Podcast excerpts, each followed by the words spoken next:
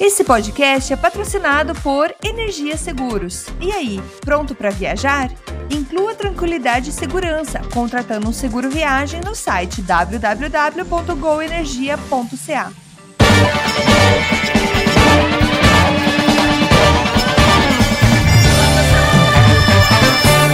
Saudações, humanos, e sejam bem-vindos de volta ao Canadá Agora, o seu podcast sobre política, economia e o cotidiano do Canadá, que fala as coisas como você quer ouvir.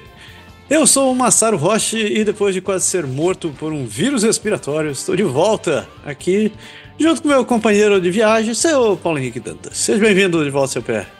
Fala aí, Massaro, estamos aí mais uma vez. Que o importante é não dormir e não parar, como do mesmo jeito que o Poliev tá embaçando lá com o filibuster em Ottawa, da, todo mundo tá passando a madrugada lá por causa da tarifação da taxa de carbono. Aqui no Quebec também ninguém tá dormindo porque a sessão acaba e ninguém quer deixar acabar e vai ter. Os caras vão ser obrigados a ficar até o último minuto, mas então você não pode reclamar, não. Tá todo mundo aí no final da, da temporada aí. É, final, final temporada, é bem isso que descreve mesmo. Hoje, programa de número 80. Hoje é dia 8 de dezembro. A gente está gravando esse programa hoje, no meio da tarde. Vou contar para você, trazer vocês as últimas do que está rolando aqui no Grande Norte Gelado. E antes de cair o programa, a gente sempre, sempre lembra vocês que se vocês quiserem e puderem nos apoiar, nós temos nosso Patreon e o Apoia-se também. E se você quiser ser o nosso patrão, o, o, a sua participação é super bem-vinda. Então entre lá no patreon.com.br Canadá agora. Se você estiver na gringa ou se tiver, quiser pagar com dinheiro estrangeiro, ou se você estiver no Brasil e quiser, quiser nos apoiar também, você pode apoiar direto no apoia.se barra Canadá agora.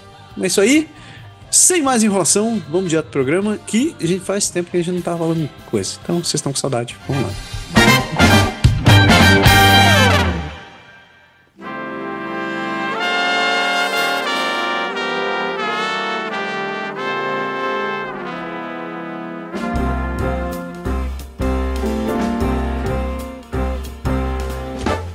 Amare usque ademare. Então começamos nosso giro pelo país, como sempre, partindo pelas notícias federais. Então, como faz tempo que a gente não grava, tem notícia antiga aqui, mas ainda está valendo. Isso aqui é interessante. Notícia do dia 29 de novembro, que o governo federal chegou a um acordo com o Google sobre a lei de notícias online.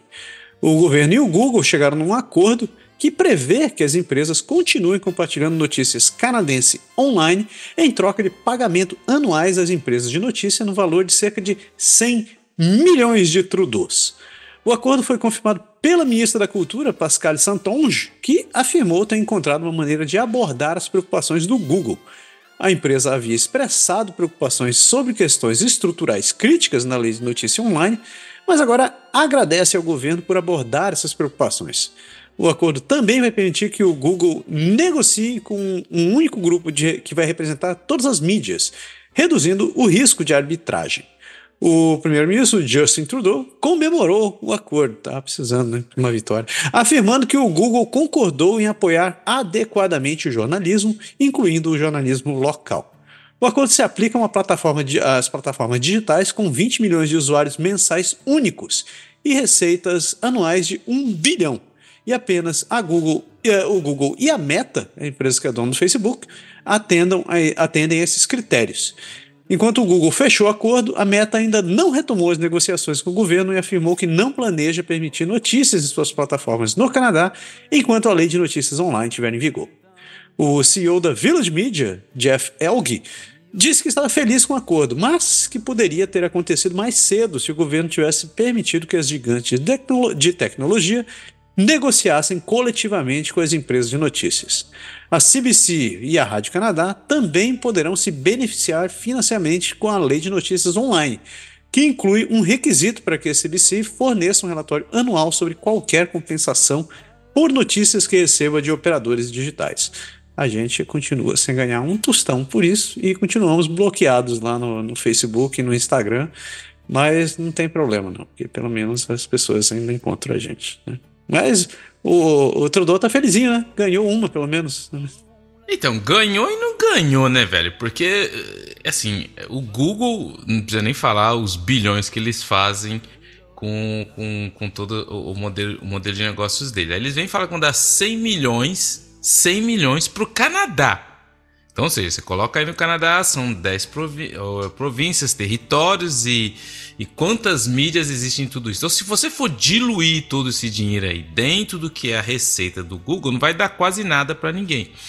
E aí que é o grande problema, porque você, primeiro, como que você vai controlar isso? Entendeu? Como você vai dividir isso? Porque o Google falou, tá aqui 100 milhões, vocês fazem o que vocês quiserem. Aí vão pegar, vão pôr num pote, aí todo mundo vai falar, não, nós vamos dividir isso daí por o primeiro ainda não está nada definido, mas as primeiras conversas que tiveram falaram, ó, nós vamos dividir isso daí por número de jornalistas que cada uh, empresa de mídia tem. Aí os caras falaram, beleza. Só que se você pegar aqui no Quebec, a, digamos, a Rádio Canadá, 33% dos jornalistas do Quebec trabalham na Rádio Canadá. Ou seja, os 100 milhões vai se dividir nisso aí. Aí se, e se você pegar e dar 33% para a Rádio Canadá, já entra um outro problema, porque a Rádio Canadá, enquanto todas as outras empresas privadas começam com zero de receita no ano, a Rádio Canadá começa com 1 bilhão e 100 que o governo dá. E aí que começa, peraí, você vai aí começou a falar, o ministro da, da, da, da, da Cultura, já falar, não, a, Rádio Canadá não pode receber. E aí, o mais interessante é que quando a presidente da Rádio Canadá, que a Rádio Canadá teve cortes também de 700 funcionários agora, foi chamado para explicar, ninguém quer explicar nada, ninguém quer falar nada. Mas esse é o grande problema, porque primeiro que você vai ter só 100 milhões, isso não vai dar para nada, para todo mundo. Depois, você vai dar para quem? Para as pequenas, para as grandes, para quem... Então, beleza, começou, o Trudeau tá falando, não, a gente ganhou, que não sei o que, conseguimos. Isso daí, beleza, tecnicamente ele pode falar que teve uma vitória, mas efetivamente não vai ajudar em nada na crise da, da que essas empresas de mídia estão tendo. Não vai ajudar em nada. Principalmente que todo mundo sabe que o, o, um dos grandes problemas que todo mundo se questiona, eu particularmente sou a favor de uma de uma rádio do, do governo forte, a Rádio Canadá e CBC tem excelentes programas, mas, mas a grande pergunta é, eu acho que vale a pena, será que eles fazem realmente o papel deles como mídia do Estado, que é de fazer documentário, de fazer.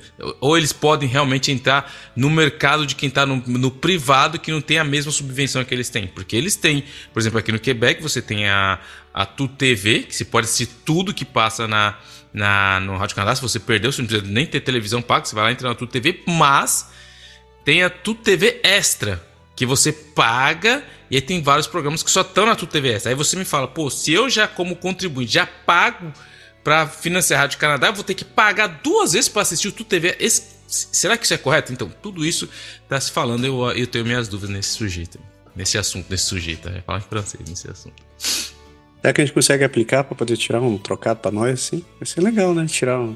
É. Sem pila, pelo menos. Né? Não vai sobrar nada pra ninguém disso aí. É tanta migalita, migalita que não vai sobrar nada pra ninguém. Siga em frente.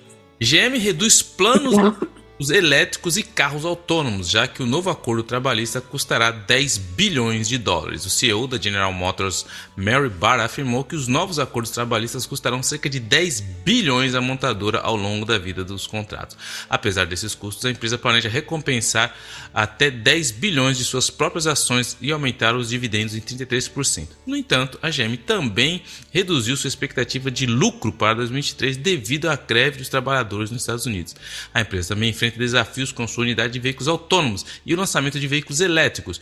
O custo adicional dos acordos trabalhistas com os sindicais resultarão em um aumento de cerca de 575 dólares por veículo. A GM também está cortando custos, incluindo a, na unidade de veículos autônomos. Cruise, é, que perdeu mais de 8 bilhões desde 2016. A empresa espera aumentar a produção de veículos elétricos e a melhorar as margens de lucro até 2024, mas também enfrenta custos mais altos sob o novo contrato da U UAW, da UAW. A GM planeja aumentar o dividendo de 3 centavos por ação a partir de 2024, mas suas ações estão abaixo do preço da sua oferta pública inicial em 2010. E mais interessante, interessante, eu já falei do livro lá que eu estou lendo sobre a, essa corrida maluca pela elétrica, que isso aí tem mais eco, blanche, é, eco não sei como fala em português, mas é, é o greenwashing oh. da coisa. Mas enfim. E eu vi uma reportagem essa semana, outra interessante sobre o, os carros verdes, que foi o Bolt da GM, uma mulher que ela comprou o Bolt da GM em 2020. É, passou aqui no La Facture. E aí ela comprou o Bolt, aí a, chegou uma hora que teve muita. Passou na nas televisões estava muito Bolt estava queimando do nada ele incendiava tem vários vídeos dele do Bolt incendiando.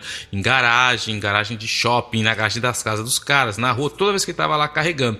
E aí se descobriu que você não pode tem uma falha na bateria que você não pode carregar até 100% da bateria e aí o que, que, eles fizeram? Nos Estados Unidos eles foram trocaram várias baterias. Mas de quem que eles não conseguiram trocar nos Estados Unidos? Eles falaram: nós vamos te dar um, mais ou menos mil, mil duzentos dólares e vamos colocar um, um, aplicativo no seu carro e vamos ficar testando. E, e se efetivamente der problema, a gente vai ver o que vai fazer. Só que aí você não pode carregar seu carro acima de 80%.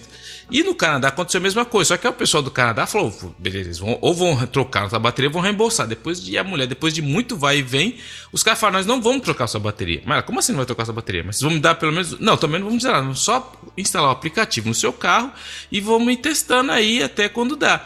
E você só carrega seu carro até 80%. Só que você tem que lembrar que no Canadá, aqui, principalmente no Quebec, quando faz inverno, quando chega o inverno, quando faz inverno, quando chega o inverno, o teu carrinho já vai perder 50% da autonomia. Então, ou seja, você só carrega seu carro até 80%, perde 40% da autonomia, e você está com um carro que não vale quase nada no mercado porque tem problema de bateria. Então, não sou, não sou contra o carro, não é isso, não é isso. O meu ponto vai além disso, meu ponto vai além dessas panaceias aí que as pessoas querem vender para que era para criar uma grana nesse mercado do greenwashing e aí dá nisso daí. A mulher comprou um Bolt, queria fazer a parte dela acabou com um pipinão, um pipinaço que ela não tem como resolver.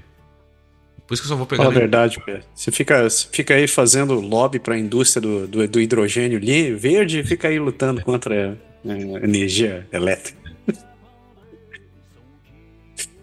Isso aí. Ah, ainda, ainda nas notícias federais, notícia dia 5 de dezembro, um deputado conservador apresentou um projeto de lei para declarar dezembro como o mês da herança cristã.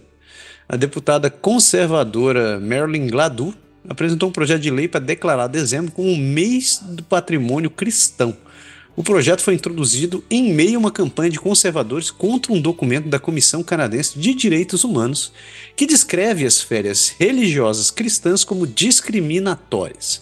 Gladu argumenta que, já que há 19,3 milhões de cristãos no Canadá, é justo e correto ter um mês dedicado ao patrimônio cristão. O projeto, no entanto, provavelmente não, não vai ser debatido nem votado no parlamento. O debate em torno do projeto faz parte da reação política a um documento da CHRC que descreve as férias cristãs como discriminação sistemática religiosa. O primeiro-ministro Justin Trudeau afirmou que o Canadá é um país que celebra todas as religiões e que a questão é ridícula. O líder do Partido Conservador, o Pierre Poilievre, desejou um Feliz Natal para todos na Câmara dos Comuns e o primeiro-ministro Trudeau disse que os membros do seu partido apoiam o Natal.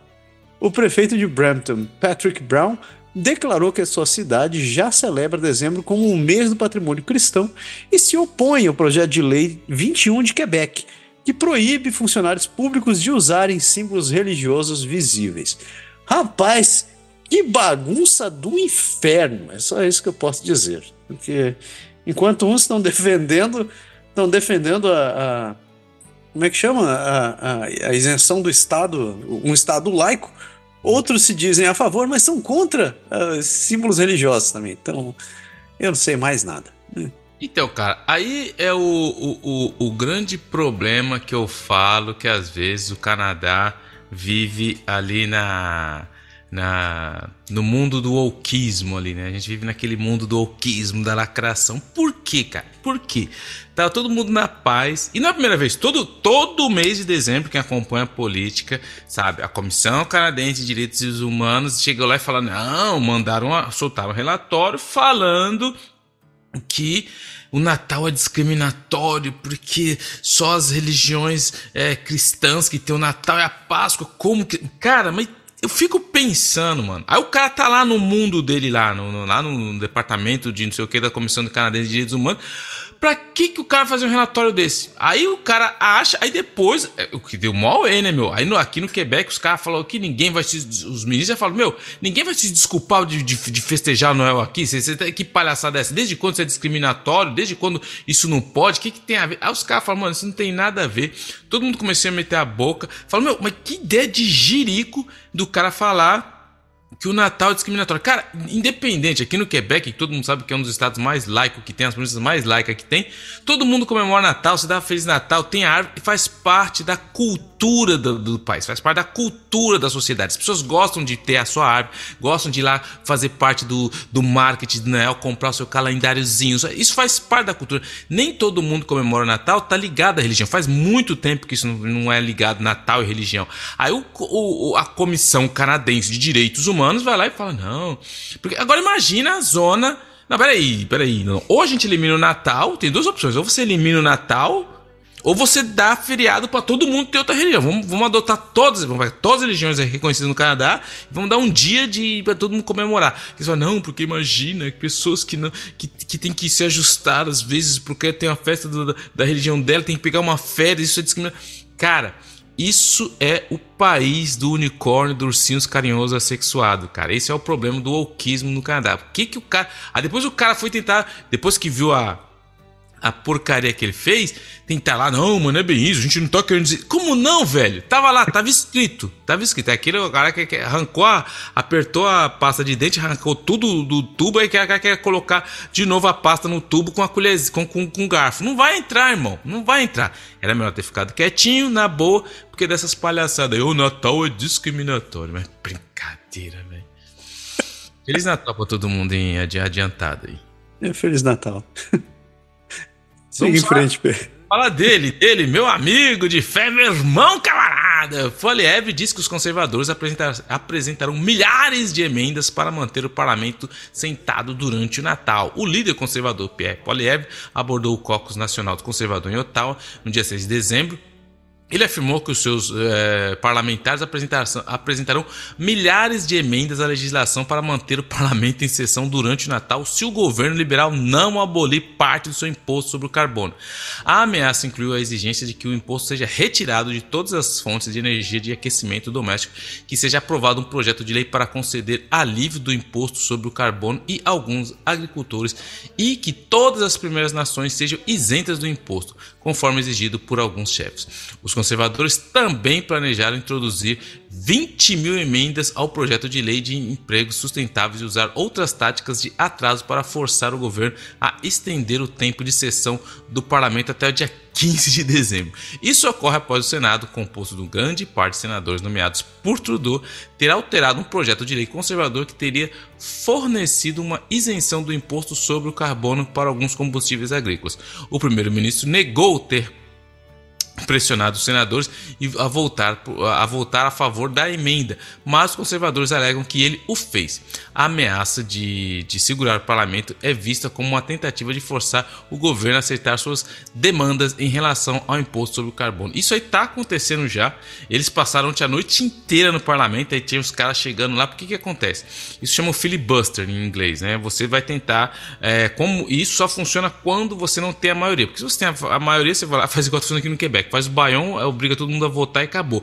Quando você não tem, aí o cara apresenta o projeto de lei, aí a oposição vem e apresenta mil emendas. Só que aquelas emendas que, que não quer dizer nada, é justamente, é só o cara, sabe aquele cara chato que quer encher o saco e ele tá pegando no ponto porque ele sabe que quando, como ele já voltou atrás em algum aumento de taxa de carbono de combustível em algumas províncias, ele viu que fez, não deu muito certo, Trudeau voltou atrás, ele tá continuando batendo no prego que funciona, que agora ele quer que acabe com essa taxa. E tem muita gente principalmente nas marítimas, que apoiam. E todo mundo sabe que cada pesquisa que sai está dando 30, 40, 10, 20 pontos de diferença do Trudeau pro, pro Poliev. Então, assim, é uma coisa chata? É, porque você chega, quem, quem tá assistindo, você vê lá, o cara chega lá, aí fala assim.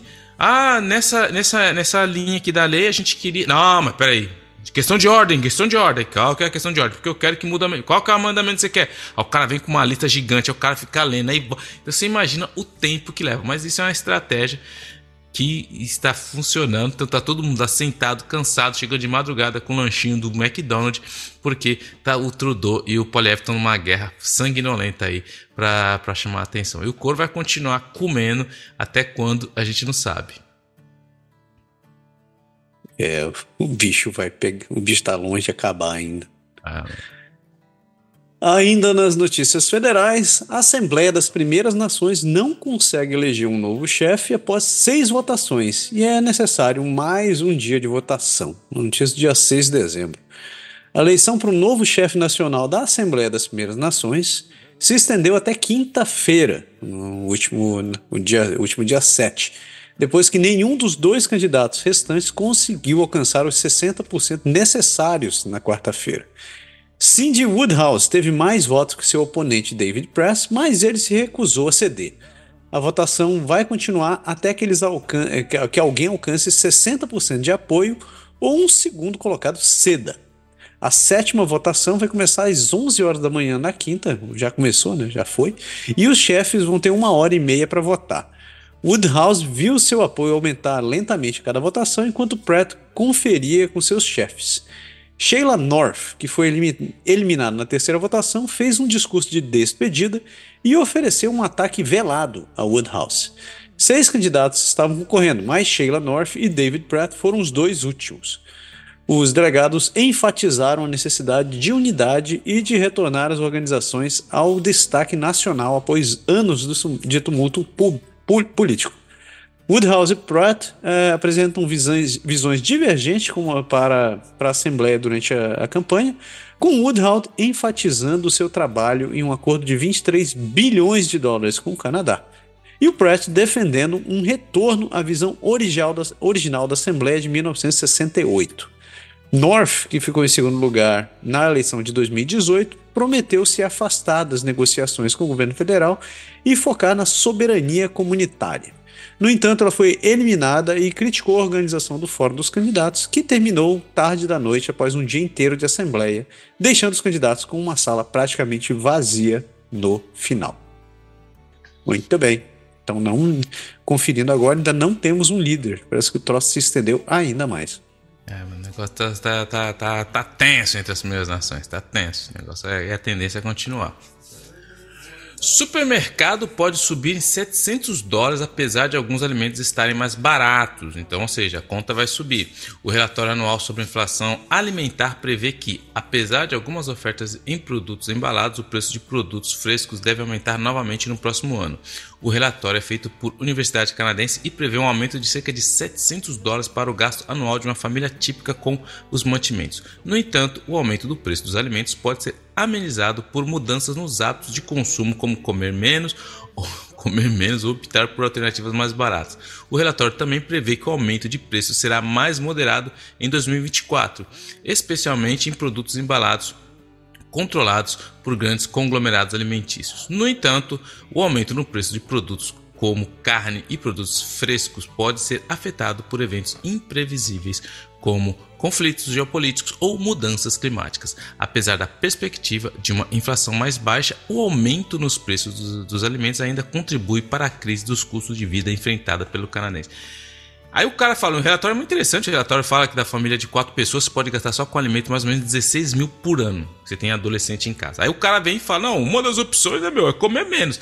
Cara, quem tem adolescente em casa, tem uma filha de 13 anos, mano, ela só não come as paredes, velho. É 24 horas mastigando, velho. Não sei como. Eu falei, meu, qualquer dia você vai ter. Você, você, você vai ter uma distensão no. no, no maxilar, velho. Você vai ter uma cãibra no maxilar, porque está toda hora.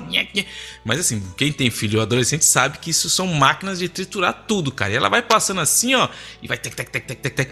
E a, todo mundo sabe, o custo aumentou muito. Então, ou seja, a vantagem de quem está no Quebec, como eu sempre falo, Quebec fiscalmente é uma província maravilhosa para quem tem filhos, porque você tem é, a, a, subvenção do federal e a subvenção do provincial também, que ajuda um pouco. Mas a situação está muito complicada, os preços de alimentos vão continuar aumentando, os preços estão continuando aumentando, e isso daí a gente está nas portas de uma recessão braba chegando por aí. Só dando um update, eu, eu, acabei de conferir a atualização lá. A, a Cindy acabou sendo eleita como chefe da primeira nação e o, o Pratt acabou acabou cedendo. Depois das seis rodadas, eles chegaram. Ela chegou com 50,8% dos votos, mas o Pratt desistiu e disse: Não, chega, é, é você ganhou, acabou. E para fechar as notícias federais, uma notícia do dia 7 de dezembro também, que o código de conduta dos supermercados é, aumentará os preços e não os reduzirá, dizem o Loblaws e o Walmart. O CEO da Loblaws, Galen Weston, diz que o código de conduta do setor de supermercado vai tornar os alimentos mais caros para os consumidores e não mais baratos. Durante uma reunião do Comitê de Agricultura na Câmara dos Comuns, Weston afirmou que a sua empresa e a indústria em geral estão sendo injustamente responsabilizados pelos aumentos dos preços dos alimentos. Ele também expressou preocupação com algumas cláusulas do código que poderiam aumentar os custos de operação e, consequentemente, os preços dos produtos. Outros varejistas de alimentos e fabricantes expressaram apoio ao código, mas o Loblaws e o Walmart estão, mais estão hesitantes em assiná-lo. Enquanto isso, os ministros federais e do Quebec estão pedindo que todos os membros da cadeia de suprimentos do setor de alimentos assinem o, conduto, uh, o código de, con, uh, de conduta voluntariamente. O cara está dizendo que realmente que a culpa está aumentando não é dele, que não, não, não pode ser do, do, do, do, do grande varejista que ele não está ganhando dinheiro, que ele está vivendo no prejuízo. É isso que eu ouvi? É por isso que tem muitas marcas que estão transformando todas as grandes marcas em marcas mais baratas, porque os caras sabem que é lá que as pessoas estão indo, né? Então, é realmente é, é uma estratégia de mercado, a gente sabe como que é. Aqui o, o Super C, o, que era do metrô, eles transformaram várias lojas em Super C, porque eles, ao, contrário, não lembro qualquer quem, mas eles, assim, as marcas mais de elite estão transformando em marcas de, de, de, mais baratas, porque é ali que o povo está indo, porque na hora que toca no dinheiro, todo mundo sabe que o órgão mais sensível do ser humano é o bolso. Então, é, é, eles nunca perdem, não tem jeito, perder eles não vão nunca. Nunca. E assim a gente fecha nossas notícias, notícias federais e a gente começa a dar o nosso giro pelo país.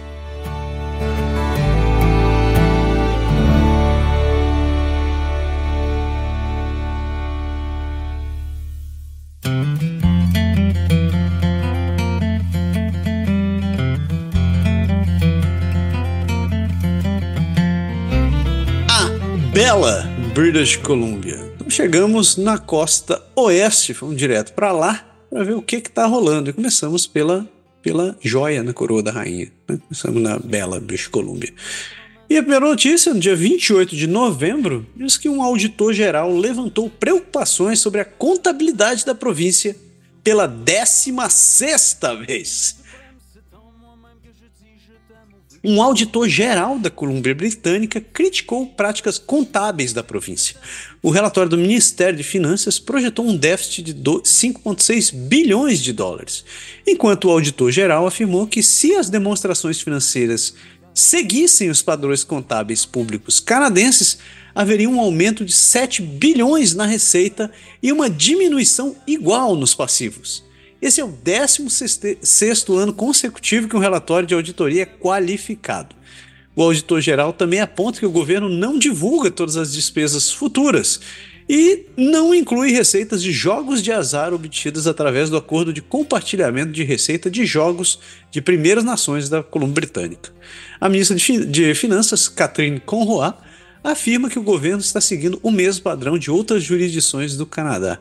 Deixa eu ver se eu entendi, então. Os caras cara do, os cara do governo estão usando um, um, padrão de contabilidade diferente do que o governo usa e, e ele, de estar... Tá, se eles estivessem seguindo o troço, eles estariam no lucro, mas eles estão no prejuízo? É isso mesmo?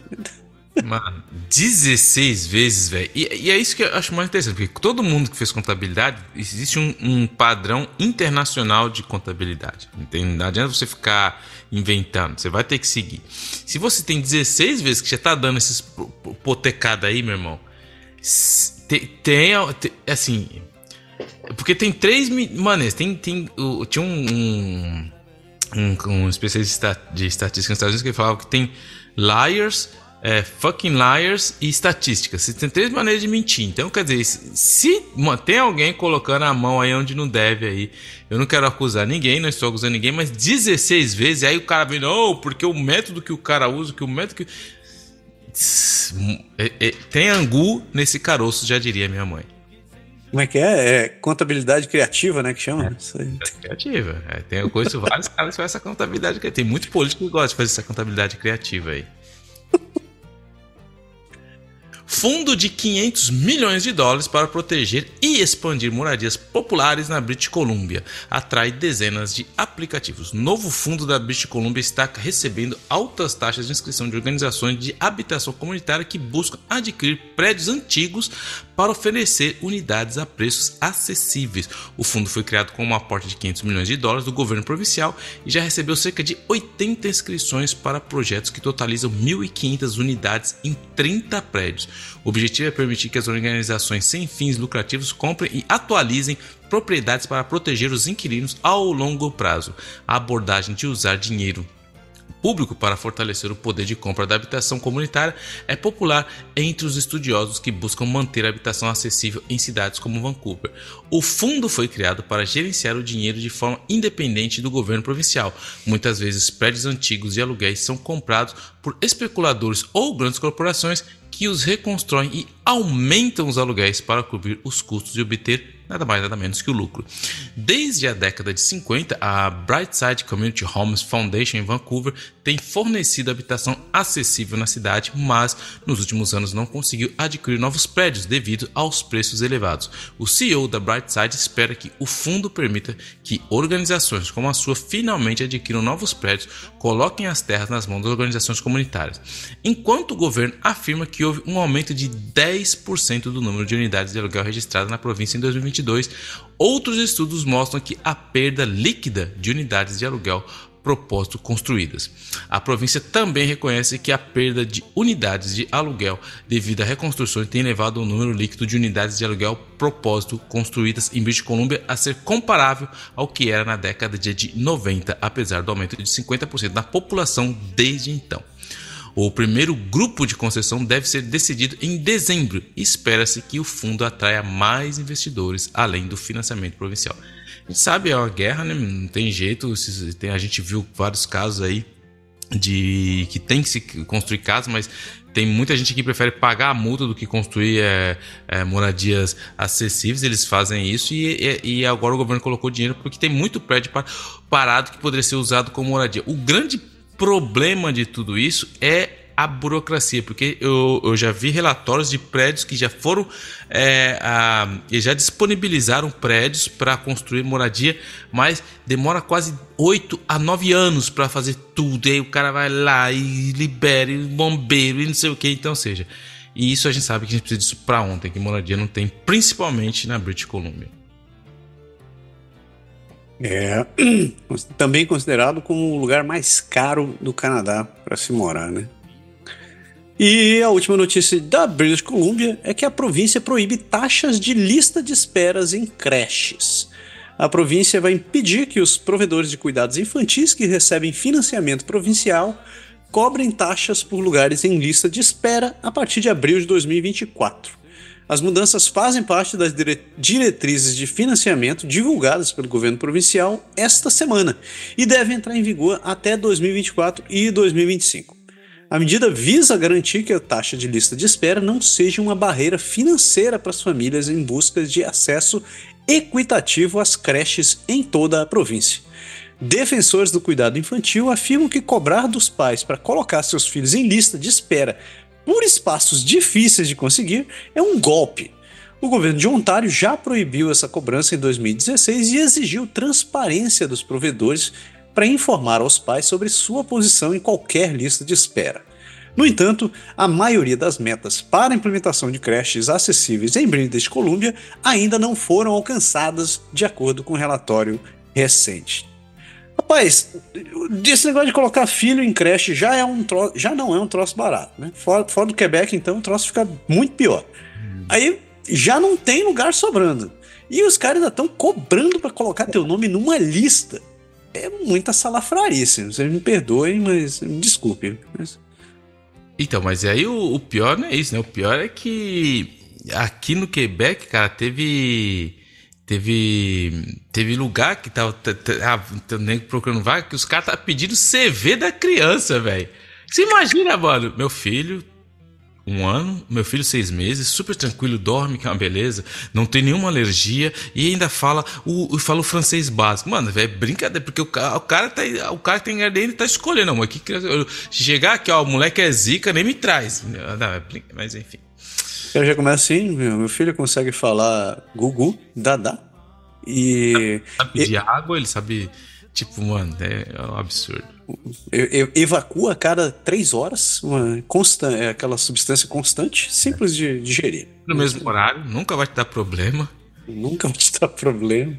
Que fiasco. Isso daí isso merecia estar no Bravo Champion, mas não vou falar nada. Saindo de British Columbia, a gente sobe as montanhas, sobe as, as rochosas chegamos na terra do condado da Rosa Selvagem, ali em Alberta. E aí, seu pé? Alberta invoca a lei de soberania sobre regulamentação federal da eletricidade limpa. O governo conservador de Alberta invocou pela primeira vez a controversa lei da soberania ao introduzir uma resolução para se opor à proposta de regulamentação federal de eletricidade limpa. A resolução instrui governos e entidades províncias a ignorarem as regulamentações e levanta a possibilidade de criar uma corporação estatal para proteger as empresas privadas de energia. A primeira-ministra, a futura primeira-ministra, é minha primeira-ministra, minha ministra da minha próxima província, Daniela Smith, afirma que o prazo de 2035 para atingir as emissões líquidas zero é impossível de ser cumprido sem riscos, apagões e altos custos para os consumidores. A resolução é, também é, é vista para pressionar o governo federal a abandonar a meta de 2035 e trabalhar em conjunto com uma meta de 2050. A lei de soberania proposta por Smith em 2022 permite que a legislatura passe resoluções para não aplicar leis federais consideradas prejudiciais aos interesses de Alberta. A resolução provavelmente será aprovada, já que o partido de Smith tem a maioria na legislatura. O governo federal afirma que está em terreno sólido e continuará trabalhando com as partes interessadas nas, nas regulamentações. A líder da oposição, Rachel Notley, considerada a, considera a lei eh, da soberania como um truque ilegal com consequências reais e especialistas legais apontam problemas em diferentes aspectos da resolução. Por isso que eu gosto dela, ela é zica, ela é zica, zica, zica, zica. Eu estou de acordo com ela, não pode dar boi para esses caras não. E, e mais assim, é, piadas à parte, cara, é, é muito interessante porque o, o Canadá, ele essas metas dele, eu sempre falo, mano, essas metas do Canadá, não sei o que, sempre. E isso é uma, uma reportagem recentemente que fala que entre o Canadá, o Canadá teve mais, o federal, ele teve mais de 2 mil encontros com lobistas dos petróleos nos últimos dois anos. Ou seja, é aí que, é que eu falo que esse eco, o greenwashing do Trudeau aí é muito, muito suspeito. Ele teve vários encontros com mais de 2 mil lobistas do petróleo. Acho isso demais. Aí os caras vão lá para a COP28, que é no Catar, que já é lá num lugar que, meu, o presidente da COP28 é presidente de uma empresa de petróleo. O cara já foi envolvido. Quer dizer, e aí os é tipo assim, é tudo muito bonito, você sabe assim, na teoria, mas na realidade, velho, o Canadá não é esse esse número, esse aluno nota 10 aí do, do meio ambiente. Então, assim, é fácil chegar e falar, ah, Alberta faz isso, Alberta faz aquilo, mas o próprio Trudeau, meu, Steven Guilbeault, que nem todo mundo chegou e falou assim, ah, o que, que vai ser a resolução? A resolução era eliminar os, o gás de efeito de, de, de estufa. Só que aí ninguém colocou eliminar. O que, que colocaram na resolução? diminuir. E quem estava a, a, favor disso? O próprio Legou, o próprio Trudeau. Então, quer dizer, não estou aqui de novo criticando. Conheço a importância, não, não sou é, é, cético. O meu ponto é: existe muito blá blá blá e muito, existe muito marketing nisso daí. E o Trudeau não é esse cara verdinho que todo mundo pensa. Nem ele, nem o governo dele. Falando nisso, no último xadrez verbal, o Felipe soltou uma que até o Pedro Júnior comentou no Twitter lá. Ele soltou lá. Que o Felipe falando sobre, sobre o Canadá, ele disse: a economia canadense gira em torno de destruir o planeta Terra. Mas é. Aí eu, eu falei, cara, não, não vou dizer que tá errado, né? Porque não é como se o Canadá estivesse fazendo grandes movimentos para poder proteger a própria, a própria biodiversidade o próprio ecossistema. Uma prova disso são os oil sands, que a gente já falou várias vezes, né? Que, aquela, que apesar da, do potencial é, econômico que tem na região, aquilo ali é uma, é uma grande uma catástrofe ecológica, que, que eles estão destruindo é, nascentes de água e desviando o ciclo de rio para poder lavar areia, para poder tirar petróleo. Isso é só um dos exemplos. Né? Se você olhar também pontos de mineração, locais de mineração onde tem é, atividade de empresa canadense ou atividade estrangeira aqui, você vê que o desgaste na região é muito grande. E eu não vou nem falar sobre a questão de derrubar de árvore, que, que fala-se muito sobre sobre, sobre, sobre o Brasil, né? Então, não faz muito tempo atrás, estávamos falando, ah, o Brasil não está cuidando da própria natureza e tal. Não estou falando que está errado, falando que de fato está faltando um pouco de, de atenção no Brasil. Mas é, se o Canadá parar para olhar para o seu próprio rabo, rapaz, a gente destruiu, foi destruído mais de 50% da, de algumas regiões e não tem política de replantio. Então, claro que os contextos são bem diferentes, né? Uma, uma, uma floresta é, delicado, um ecossistema de, é, delicado como o da Amazônia, merece muito mais atenção do que, do que essas coníferas que você, você planta aqui em três anos tão grande de novo. Mas ainda assim, isso reforça essa questão de, de prioridades em, em, em, ao invés de é, palavras. É.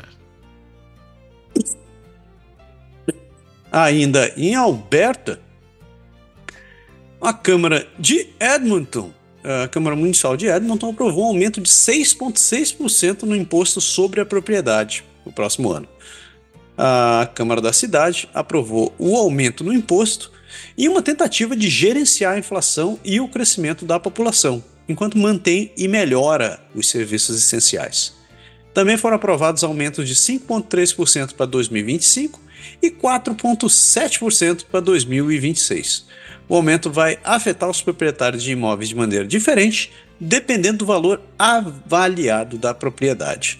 O orçamento vai permitir que a maioria dos serviços da cidade permaneça nos níveis atuais, incluindo um aumento do orçamento da polícia e do orçamento de resposta a acampamentos. Além disso, vão ser investidos mais de 16 milhões de dólares em serviços, incluindo 160 mil horas de novos serviços de ônibus e 450 mil dólares para expandir o serviço de biblioteca. A segurança pública é uma prioridade, com um aumento de 1,6% no orçamento da polícia e investimentos em programas de segurança. A cidade também está buscando economizar 240 milhões de dólares nos próximos quatro anos. É isso aí, né? Você sabe como é. A cidade tem que tirar dinheiro de imposto. E os principais impostos que você tem é o predial, né? Que é o, o das propriedades. 6%, 5,3%, 4,7%. Esse negócio de, de morar já é barato. Agora tá ficando mais barato ainda.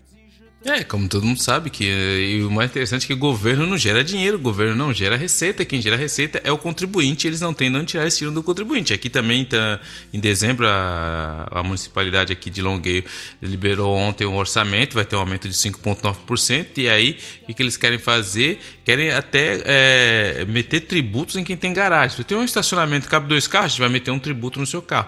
E o que acontece? Existe a, a, o governo provincial ele é, existiu uma proposta do, de, uma, de, um partido de esquerda, pra você ter ideia. Como que é? Tem um partido de esquerda aqui, que é o PSOL que eu falo aqui, que é o, o Quebec Solidário, que ele tinha proposto uma taxa laranja, que é o do partido deles é laranja, que eles queriam tributar o carro pelo cilindro. Então, um carro mais pesado, mais caro ele paga. E aí o Trudeau, o, o Trudeau legou, falou: Ah, tá, vai, quer dizer que o cara que tem uma van que leva o filho pro hockey vai ter que pagar essa taxa, que não sei o quê. E aí tirou mó barato, chamava de táxi orange, táxi laranja, taxa laranja, taxa laranja, não deu em nada. Só que que o Trudeau, como legou, é, é aí que entra a hipocrisia da CAC. Agora, como os municípios estão precisando de dinheiro, ele autorizou os municípios a tá, a, a, a, colocar, a, colocar o imposto sobre o cilindro. Então, ou seja, a taxa que era laranja virou azul da CAC, porque agora os municípios, eles falam assim, eu não vou impor, lógico, porque aqui ele não, mas vocês aí, o município, se vocês quiserem, vocês põem na dos caras. E agora os caras estão pensando em passar isso aí, ou seja, estão inventando receita aí para o bicho pegar. Tá, é o outro que tá tentando garantir o seu, né, cara? Tá ali tentando se manter. Quando, quando era dos outros era ruim. Quando a ideia foi minha, coisa fica melhor. Alberta anuncia novo programa de concessão de captura de carbono. O governo de Alberta introduziu um novo programa para aumentar os investimentos em instalação de, de captura, utilização e armazenamento de carbono, que é o CCUS, na província.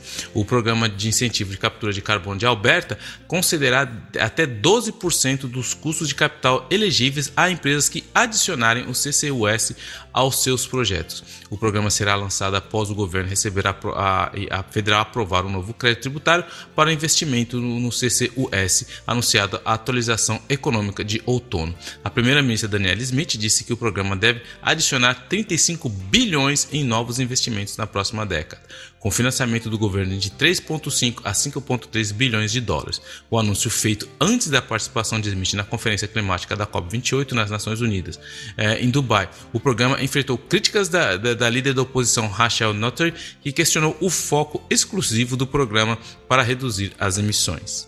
Que linda, hein? Lindeza. Ainda em Alberta, isso é bizarro. demais. Duas crianças de 12 anos foram acusadas de ataque na estação do LRT de Edmonton que deixou uma mulher em estado crítico. Eu vou repetir. Duas crianças de 12 anos foram acusadas de ataque. É, elas foram acusadas de agressão grave após um ataque violento em uma estação de transporte público em Edmonton. A vítima, uma mulher de 55 anos, foi agredida até ficar inconsciente e está hospitalizada com ferimentos graves na cabeça e no rosto. O incidente, o incidente levantou questões sobre a segurança no sistema de transporte da cidade e sobre o tratamento de jovens infratores. A idade mínima para acusações criminais do Canadá é de 12 anos, e se condenadas, as meninas podem receber uma sentença máxima de dois anos em custódia e supervisão comunitária. O caso também gerou debate sobre a segurança no transporte público na cidade e a necessidade de aumentar a segurança e o número de e aumentar o número de passageiros para melhorar o sistema. Rapaz. É, o negócio tá feio, mano. É criança, mas. Mas. Olha aí ó, a situação. Sim, né? Tá louco. Bom. Olha lá. Moradores votarão em um estatuto que forçaria a cidade de Alberta a remover sua faixa de pedestre da Pride. Westlock, uma cidade de Alberta, fez história em maio ao pintar sua primeira faixa de pedestre arco-íris entre a prefeitura e a Legião Real Canadense. No entanto, os moradores da cidade votarão em um plebiscito em fevereiro sobre uma proposta de lei que forçaria a remoção da faixa de pedestre por ela ser considerada um símbolo de apoio a movimentos políticos, sociais ou religiosos. Se aprovada, a lei limitaria a exibição de bandeiras e faixas em espaços públicos apenas a bandeiras municipais, provinciais e federais. O plebiscito que foi proposto por meio de uma petição tem gerado debate e divisão na cidade, com alguns moradores defendendo a neutralidade política e outros a inclusão e diversidade representada pela faixa de pedestre. A data de votação foi marcada para 22 de fevereiro e a comunidade está se mobilizando para reunir uh, apoio e votar contra a proposta. Isso aqui é interessante, cara, porque é, é, é, esses tipos de ataques assim sutis aí eu falo assim, não, não tô atacando é, aí o cara quer atacar a comunidade LGBT mas ele fala não é porque eu quero simplesmente que seja imparcial, porque isso inclui para tudo, mas todo mundo sabe que o foco é atacar os caras, enfim. Eu acho esse tipo de manobra horrível, porque é, o tipo de manobra barata que todo mundo consegue ver, e isso representa cada vez mais, acho que é o problema da polarização que a gente vem vivendo cada vez mais, e, e a tendência é só aumentar, enfim. Esse cara mesmo. Então tá sobrando tempo, né, velho? Na verdade, você ter organizado tudo isso para poder votar. É. Saindo de Alberta, a gente atravessa a fronteira e chegamos na terra dos céus vivos, na bela Saskatchewan. Um novo grupo de voluntários de Regina oferece serviço gratuito de, de passear com cães para pessoas com problemas de mobilidade. Uma nova organização voluntária chamada Dog Paws oferece serviço de passeio de cachorro gratuito para idosos e pessoas com dificuldade de mobilidade. Três residentes de, de Regina já foram beneficiados pelo serviço, que emparelha voluntários com cães que precisam de exercício e assistência. Um dos, um, uma das beneficiárias ficou doente e não conseguia mais passear com sua poodle, e está muito agradecido pelo serviço que permite que ela mantenha contato com seu animal de estimação. Um voluntário também diz que está feliz em poder ajudar e acredita que manter os cães com seus donos idosos é benéfico para ambos. A organização busca conscientizar mais pessoas sobre o serviço e procura por voluntários amantes de cães. É, eles esperam poder melhorar e para poder voltar a passear com um dos, um dos beneficiários, espera poder melhorar, poder voltar a passear com seu dog, mas está grata enquanto se recupera. Que bonitinho, que bonitinho. Isso aí. Não, pra mim sem chance. Já, eu já não gosto de bicho, velho. Eu já não gosto de passar com bicho no inverno. Tem duas coisas que eu não trabalharia. Nem, eu faço muito trabalho voluntário aqui. Eu, tenho, eu gosto do voluntariado, sou, um, sou apaixonado, acho que isso é uma das coisas mais importantes. É o trabalho voluntário que você pode dar para a sociedade o que tudo que, que, que, a sociedade deu em troca. Isso, mas tem coisas que eu não faço. Esse seria um dos casos. E outra coisa também que eu não faria nunca é a Operação Neruge. Para quem não sabe, a Operação Neruge aqui no Quebec é quando chega o Natal que a galera vai encher o torno até, até a tampa. Aí tem uma galera que é voluntária que você, se tiver muito louco, você não precisa pegar. É legal, positivo, faz você não pega o carro, você liga por vai vir alguém, vai te pegar, vai te levar, um vai levar você, outro vai levar seu carro para sua casa, vai chegar em segurança, não vai matar ninguém. Mas agora, 100% de acordo com o do todo mundo gosta de torta, todo mundo gosta de pudim, eu adoro pudim.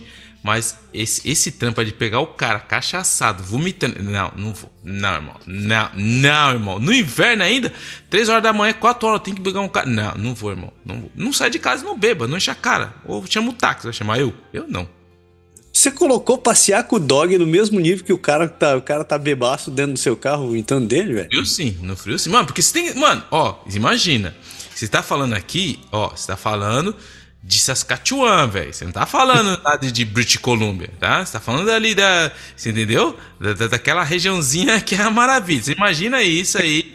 Entendeu? Inverno, não. Fevereiro, fevereiro, quando a coisa tá, tá doce, tá, tá, tá, tá maneira. Aí você tem que levar o bicho, que o bicho. Mano, eu vou. Não, mano, às vezes, eu, cara, no inverno aqui, em fevereiro, velho. Às vezes eu falo, mano, falta, tipo assim, eu vou fazer a, a, a lanchinha da minha filha, falta um negócio, eu falo, não, Amanhã, durante o dia, eu vou. Vai hoje, vai sempre, porque tá muito frio, mano. Eu não vou comprar um negocinho. Imagina eu vou levar o cachorro pra cagar no frio, mano. E depois tem que pegar o cocô do cachorro ainda, mano. Mas não vou, mano. Não dá. Todo mundo, todo mundo tem seus limites. Eu tenho o meu. Entendo sua posição, entendo sua posição. Meu pai era assim, não suportava isso daí, mas acabou se, se afeiçoando com o cachorro no final da vida dele. Assim, mas, mas, então, mas eu acho que. No final da. Respe, Respeito, respeito sua posição. É o pobre do dog. Quem tem, eu sou da posição. Você tem um dog, você tem que cuidar do dog. Isso, isso é sabia. Quem pariu o Mateu que balança, velho. Você pariu o Mateu Isso aí. Balança.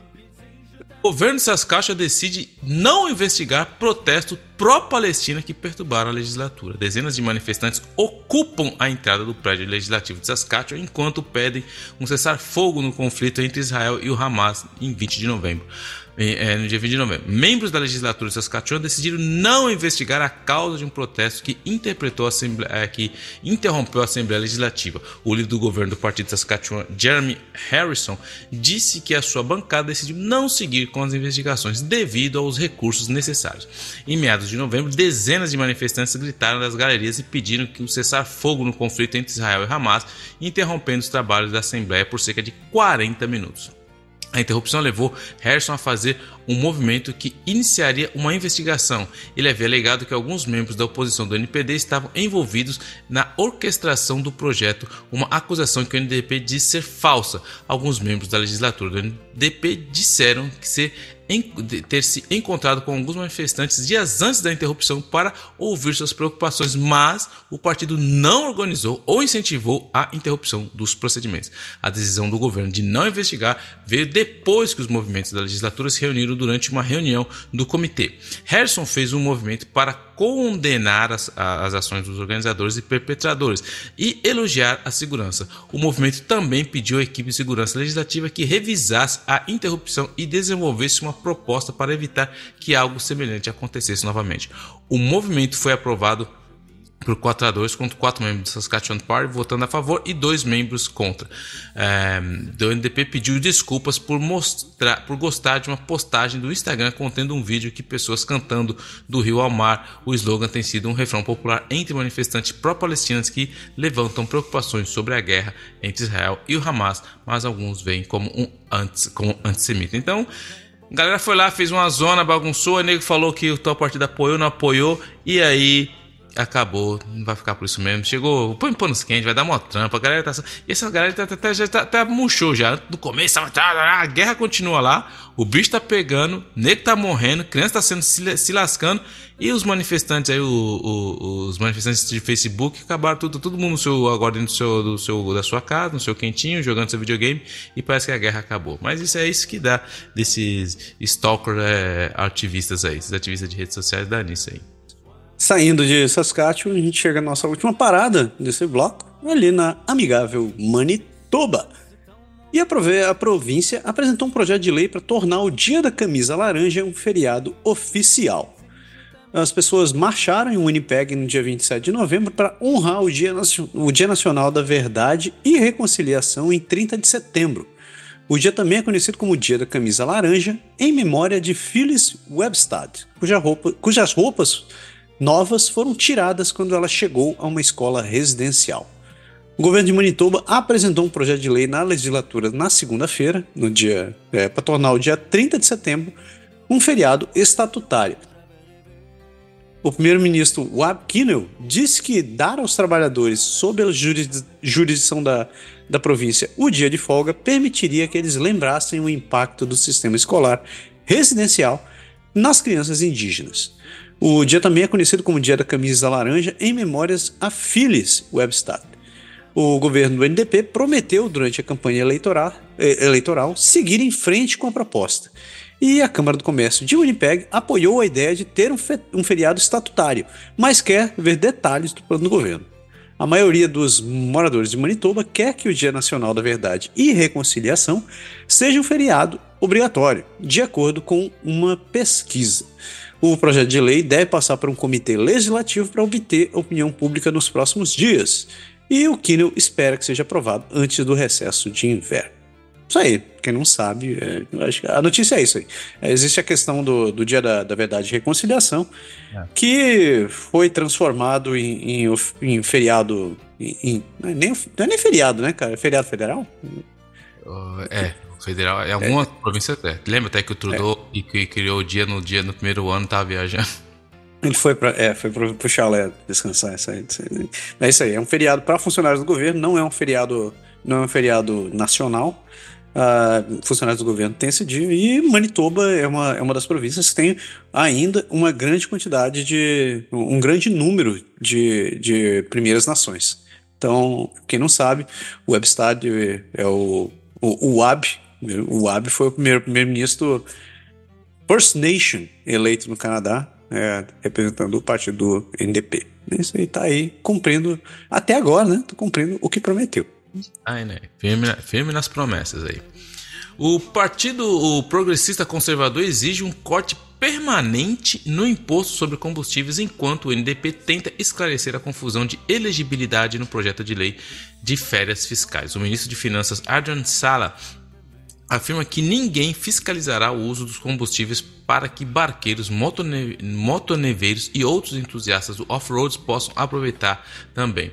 O governo do NDP trabalhou para esclarecer seus planos para uma suspensão temporária do imposto provincial sobre o combustível, enquanto a oposição dos progressistas conservadores pede a eliminação permanente do imposto. Se aprovado, o projeto de lei suspenderá o imposto de 14 centavos por litro a partir do dia 1 de janeiro, por pelo menos seis meses para caminhões agrícolas, equipamentos de combate a incêndio e veículos usados em estradas. O NDP afirmou que estenderá a isenção fiscal se as pressões inflacionárias permanecerem altas.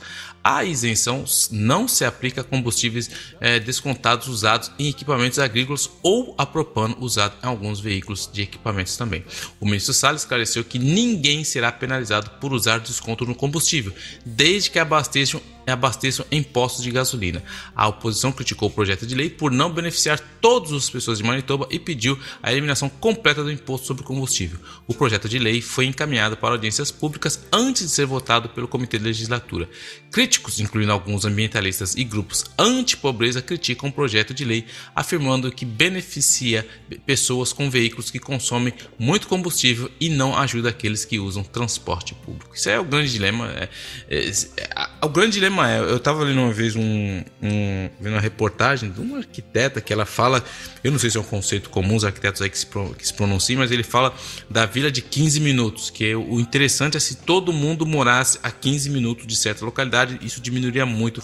Mas o modo de vida que nós temos é muito complicado. Não, não que nós temos, que a gente foi levado a viver, porque a gente que vive na cidade, quem entende um pouco da evolução das cidades, tem todo um, um contexto nisso daí. E o grande bemol na luta contra, seja a, a redução em massa, de, de o, ultra, o superconsumo que a gente tem, é, essa questão dos combustíveis, as questões dos carros, a questão do. Tudo que, que, que a gente vê que vai ajudar o planeta passa por uma coisa que eu acho que é importante, que a gente nunca. que é muito difícil de mudar, que é a nossa maneira de viver. A nossa maneira, o nosso estilo de vida. Porque para realmente ter uma mudança, todo mundo vai ter que mudar o seu estilo de vida. Eu não acho que eu acho que nem todo mundo está disposto a abrir mão do conforto para ajudar o planeta. Porque quando toca na sua. É legal você falar assim, ó, oh, o pessoal na África lá, mano, os caras acabando com tudo lá, mano, queimando carvão. Mas você tá aqui no seu conforto, você pega o seu carrinho, você liga o aquecedor 15 minutos antes, deixa ele queimando gasolina para você sair na hora do inverno. Você pega na hora do, do estar um pouquinho mais, você aumenta. Você chega ali na hora de você poderia comprar, ou, você não precisaria de certas coisas, você vai comprar por seu bem-estar e por seu prazer. Então, assim, a gente faz muita coisa por prazer. E quando a gente entra nessa questão do prazer, é muito difícil mudar a, o nosso, as nossas, nossas habitudes. Então, seja, sejam elas é, de compra, sejam elas de consumo, seja ela de tudo. Então, e, e, esse é o grande ponto. É bem legal, ah, carro elétrico, isso, aquilo, tudo, mas enquanto o ser humano não mudar as habitudes, ele voltar um pouco viver como a gente vivia, com menos conforto, tendo que fazer mais esforço, a gente não vai mudar praticamente nada isso daí. É, essa questão do esforço e do, do conforto, ele é, é, Eu até. Esqueci o nome do livro. É poder falar agora que eu li um livro, que, é, que é, não é um troço que eu consigo falar com frequência, mas é, tem um livro que eu li que o cara fala exatamente sobre esse, esse, essa mudança do nosso estilo de vida, no último século, principalmente, que a gente acabou é, misturando o que era conforto com comodismo. E, e, e, isso tem, tem causado. E aí, ele falar também sobre os impactos que isso causaram é, no nosso. No, no, nossa saúde de modo geral. Basicamente sobre saúde, né? Então, ele falava que, por exemplo, a gente, a gente começou. Desde que a gente começou a dirigir mais, a depender mais de carro, a gente é, diminuiu, esse é o número que eu lembro, a gente diminuiu cerca de 70% a, a, a, musculatura que a gente tem na, nos membros inferiores. Isso em menos de três gerações. E isso, isso é diretamente porque cada quantidade de tempo que a gente permanece sentado e sem fazer o exercício. Então ele diz que é, se você levar em consideração só o, o tempo que a gente passa, é, que a gente deixou de caminhar para poder chegar no trabalho, isso já, já teve um impacto, um impacto médico de 70%, um impacto médio de 70% de queda de musculatura é, no, no ser humano médio. Não tá falando um cara, cara bombado, um cara pronto para fazer maratona. É simplesmente um cidadão que não, não, não se exercita mais como fazer isso daí. Mas eu concordo contigo, acho que é, é uma questão, mudar esses óbitos, é aquela. É, você mudar um, um, estilo de vida a partir do momento que você se acostumou, não importa o que seja, é, é, é complicado. E, e, mas é, eu recomendo, fortemente recomendo e a gente tente fazer assim, ao invés de o tempo que você ficaria sentado, você tentar compensar também fazendo exercícios físicos, né? pelo menos de, de, de um para um. Né? Vamos lá. Então, eu, eu sou um cara que gosto muito de fazer exercício, sou viciado, eu, eu, eu gosto muito de, de treinar. É, eu não passo um dia sem treinar, sem fazer minha esteira. Eu, eu tenho meus pezinhos aqui em casa, tudo eu faço todo dia. Eu, eu, vivo nesse ritmo desde que eu tenho 12 anos de idade. Sempre. Quando eu comecei a fazer aula de educação física, eu nunca mais parei de mexer. Então virou um estilo de vida, porque o problema de treinar também é que as pessoas confundem motivação com constância. A, a motivação para treinar não adianta em nada, porque a motivação é um estado de espírito, é que nem alegria. Ela vem e vai. Agora, a constância te obriga a ir mesmo quando você não quer ir. E aí que é o grande problema do ser humano. Porque quando, por exemplo, eu, eu teve umas duas semanas, três semanas atrás, eu fiquei bem ruim, cara. Peguei uma gripe da minha filha que, que, que acabou comigo. E eu tenho um relógio, né? Esse relógio inteligente que marca. Eu faço em média 15 mil passos por dia, dá na média, 15 mil. E aí, mas eu, eu paro, meu, quando eu, eu me obrigo a parar, dar uma volta, eu faço meu exercício e tal. Eu não fico o dia inteiro sentado, isso porque eu trabalho no escritório. Mas o dia, semana que eu fiquei doente, cara, minha média caiu para 3 mil passos por dia. Pra você ver assim, é, eu falei, caramba, é, é, quando você tem os dados, é, é, impressionante como eu não fiz, eu não faz, você não faz nada. Se você passar um dia, assim, uma semana doente, você, você não faz nada, você fica sentado, você come, o seu corpo está em estado de. Você não queima praticamente nenhuma caloria e você. Ou seja, você passa de 15 mil um dia, uma, uma semana, 15 mil em média para 3 mil. Para mim foi assim um choque de ver se a gente não faz nada. E aí, agora você imagina isso em, em centenas de anos, em poucos anos, em décadas, assim, a gente fazendo isso, essa população. A tendência é realmente colesterol, tudo ir para casa do vinagre. Nem me fale em ficar bichado. Já foi doença. E assim a gente fecha nosso, nosso primeiro bloco de notícias provinciais E vocês ficam com o James Souvier, onde vai falar sobre o capitalismo no Canadá. Esse monstro malvado, monstro capitalismo. Escutem o PR.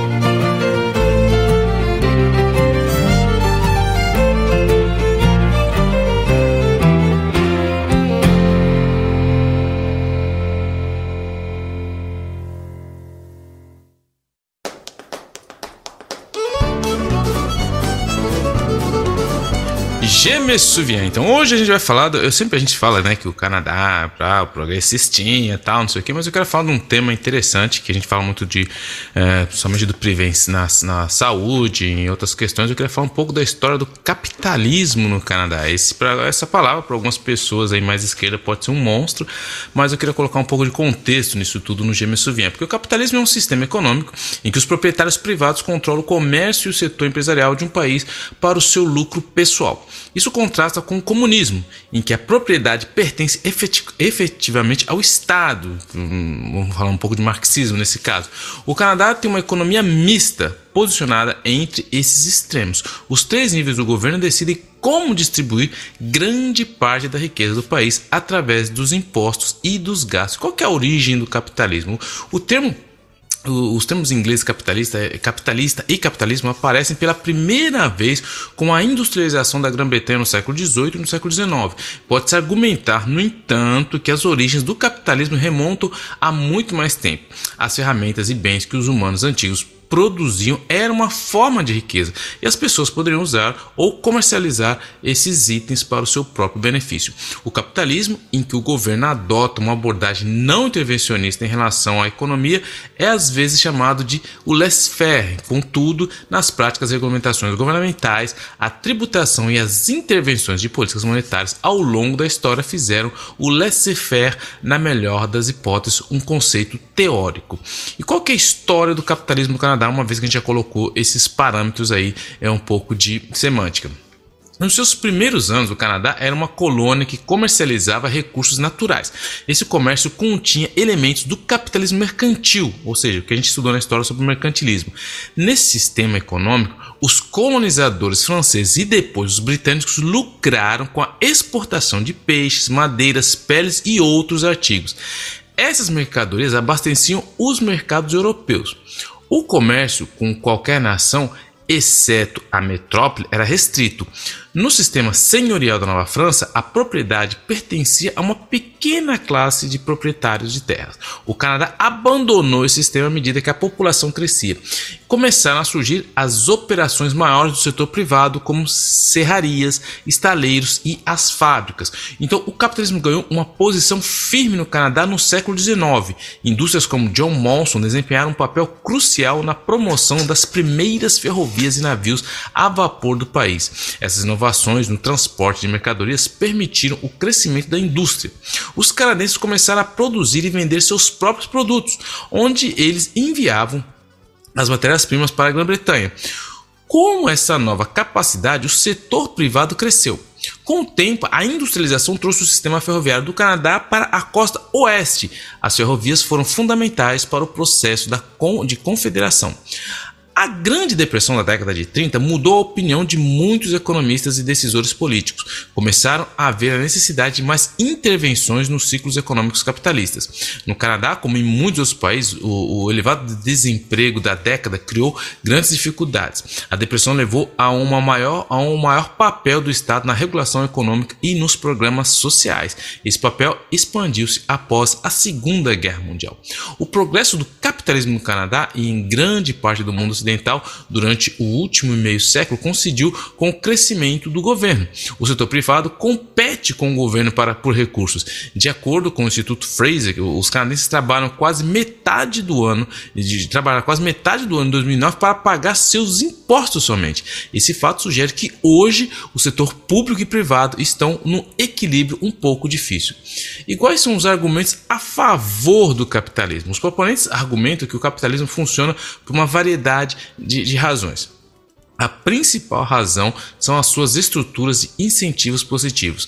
A motivação do lucro, vamos colocar aqui entre aspas, é um excelente exemplo. Os indivíduos beneficiam diretamente dos frutos do seu trabalho, frugalidade e criatividade. Em contrapartida, o, os casos de agricultura coletiva em todo mundo oferece exemplos de sistema que carecem desse incentivo. Eles valorizam a igualdade social em detrimento do lucro pessoal. Os estudos é, desses casos sugerem que a agricultura coletiva tem sido frequentemente menos eficiente do que a agricultura privada. Outro argumento a favor do capitalismo é o processo que o economista Joseph Schumpeter chamou de destruição criativa. Nessa visão, a falência de empresas ineficientes é um resultado líquido positivo. É criativo porque obriga os empresários e trabalhadores com fraco desempenho a reajustarem as suas estratégias. Os proponentes também apontam para as principais fraquezas de outros sistemas econômicos. O economista Ludwig von Mises, é, muito conhecido, argumentou que a, as economias socialistas acabaram por fracassar. Ele atribuiu isso ao problema do cálculo econômico. Na sua teoria, o mercado livre de moedas, de, livre de moedas dá aos governos uma referência estável. Por exemplo, as alterações no preço sinalizam a escassez ou abundância de bens e serviços. Von Mises pensava, pensava que os governos socialistas não poderiam alocar recursos de forma eficaz sem a tal medida. Aqueles que partilham a sua opinião citam o fraco desempenho econômico dos países europeus ou da Europa Oriental sob o domínio soviético durante a Guerra Fria. As suas economias planificadas não se saíram tão bem como as economias abertas na Europa Ocidental. A introdução de características capitalistas numa economia coincidiu no passado com um vasto aumento nas riquezas coletivas. Exemplos de tais características são direitos de propriedades reforçados e mercados mais livres. A Grã-Bretanha, durante, é, durante a era industrial, a abertura dos países do ex-bloco soviético na década de 1990 e a China nas últimas décadas mostram essa tendência. E quais são os desafios? Porque existem desafios no capitalismo. Críticos como o John Maynard Keynes argumentaram que o capitalismo promove grandes ciclos de expansão e queda. Durante os períodos baixos, esses ciclos geraram desemprego massivo e sofrimento humano. A maioria dos economistas e decisores políticos contemporâneos partilham a visão de Keynes. Os críticos também culpam os excessos do capitalismo pela crescente desigualdade global. Um relatório de 2018 do Centro Canadense de Alternativas Políticas estudou que a crescente disparidade de riqueza no Canadá. Os autores descobriram que 87 famílias mais ricas do país possuíam tanto quanto 12 milhões de canadenses com salários mais baixos, ou seja, 87 famílias, 87 famílias mais ricas do país possuíam tanto quanto do, os 12 milhões de canadenses com salário mais baixo. O relatório observou que o ganho de capital, que é a riqueza obtida a partir de ativos, eram tributados a metade da taxa de rendimento do trabalho. Tal política permite que a riqueza continue a concentrar-se entre os ricos. As ligações do capitalismo à ruína ambiental são outro fator, outro foco de crítica. O painel intergovernamental sobre alterações climáticas das Nações Unidas atribuiu o aumento de emissões de gases com efeito estufa à disseminação do consumo de materiais baseados em combustíveis fósseis e à mudança de estilos de vida. Alguns críticos argumentam mais explicitamente que o crescimento econômico desenfreado contribui para as alterações climáticas.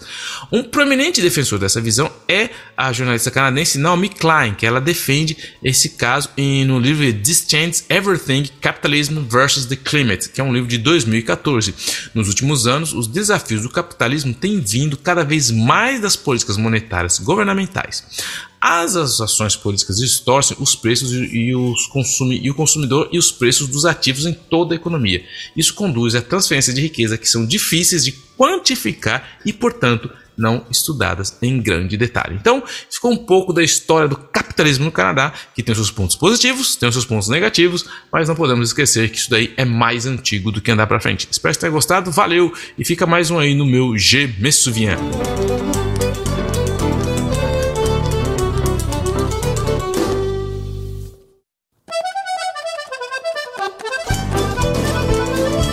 Chegamos nas duas províncias. Chegamos no lugar para crescer, na província de Ontário.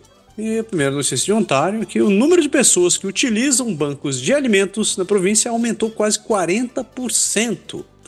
Um relatório indicou um aumento do uso de bancos de alimentos na província depois que a taxa de desemprego retor está retornando aos níveis pré-pandêmicos de 2022. Mais de 800 mil pessoas recorreram à ajuda alimentar de emergência entre abril de 2022 e março de 2023, representando um aumento de 38% em relação ao ano anterior. O relatório aponta que grande parte desse aumento veio de visitantes pela primeira vez, que representaram dois em cada cinco usuários de bancos de alimento. O uso de bancos de alimentos tem aumentado nos últimos sete anos, com fatores como empregos precários, falta de programas de, de apoio social e moradia acessível sendo apontados como as principais causas. O relatório também destaca que mais trabalhadores estão recorrendo aos bancos de alimentos, com um em cada seis citando o emprego como principal fonte de renda. Isso representa um aumento de 37% em relação ao ano anterior e 82% desde 2016 e 2017. A CEO da Feed Ontario afirma que costumava ser é, que tem é, costumava ser uma pessoa que ter um emprego significava que você não precisaria recorrer a um banco de alimentos. Mas isso não é mais o caso. Verdade. Que situação, hein? E, e, isso é um troço bem crítico, né? bem crítico, principalmente na, em cidades como Toronto e Vancouver. Não estou falando que sejam é, exclusividade, mas a gente costuma ouvir histórias com mais frequência nessas duas cidades, onde as pessoas é, chegaram no estágio onde elas estão vivendo em condições precárias, às vezes dividindo um, um quarto, um quarto com várias pessoas, ou em situações onde tem que escolher, será que eu almoço ou eu janto? E, e, e, é um caso extremamente complexo que não tá, tá, tá com visa de melhorar. E como vocês já viram nos últimos no, durante esse mesmo programa mesmo, os custos, do, os custos de alimentação continuam aumentando. E se vocês, se você for novo aqui, tem um programa que a gente falou é, exatamente sobre a questão da segurança alimentar no Canadá. O programa de número 9, lá em março de, 2000, de 2022. Então, se tiver curioso para ouvir um pouco mais sobre esses números, pula lá, tem a descrição da, desse bloco especificamente. É, isso aí é, é complicado, porque hoje você vê que as pessoas o, mudou tanto o perfil de quem ah, tem acesso aos bancos alimentares que, que nem ela falou, hoje é fam, fam, um casal, os dois trabalhando, mas precisam ir no banco alimentar, bem complicado. Isso é tudo, aqui no Quebec é a mesma coisa também. Os números crescentes de moradores de rua recorrendo aos prontos-socorros em busca de abrigo e calor em Ontário tem aumentado. A médica eh, Caroline Snyder, chefe do departamento de emergência do Hospital St. Michael's em Toronto, relata um aumento significativo no aumento de pessoas sem teto buscando abrigos no departamento de emergência durante os últimos invernos.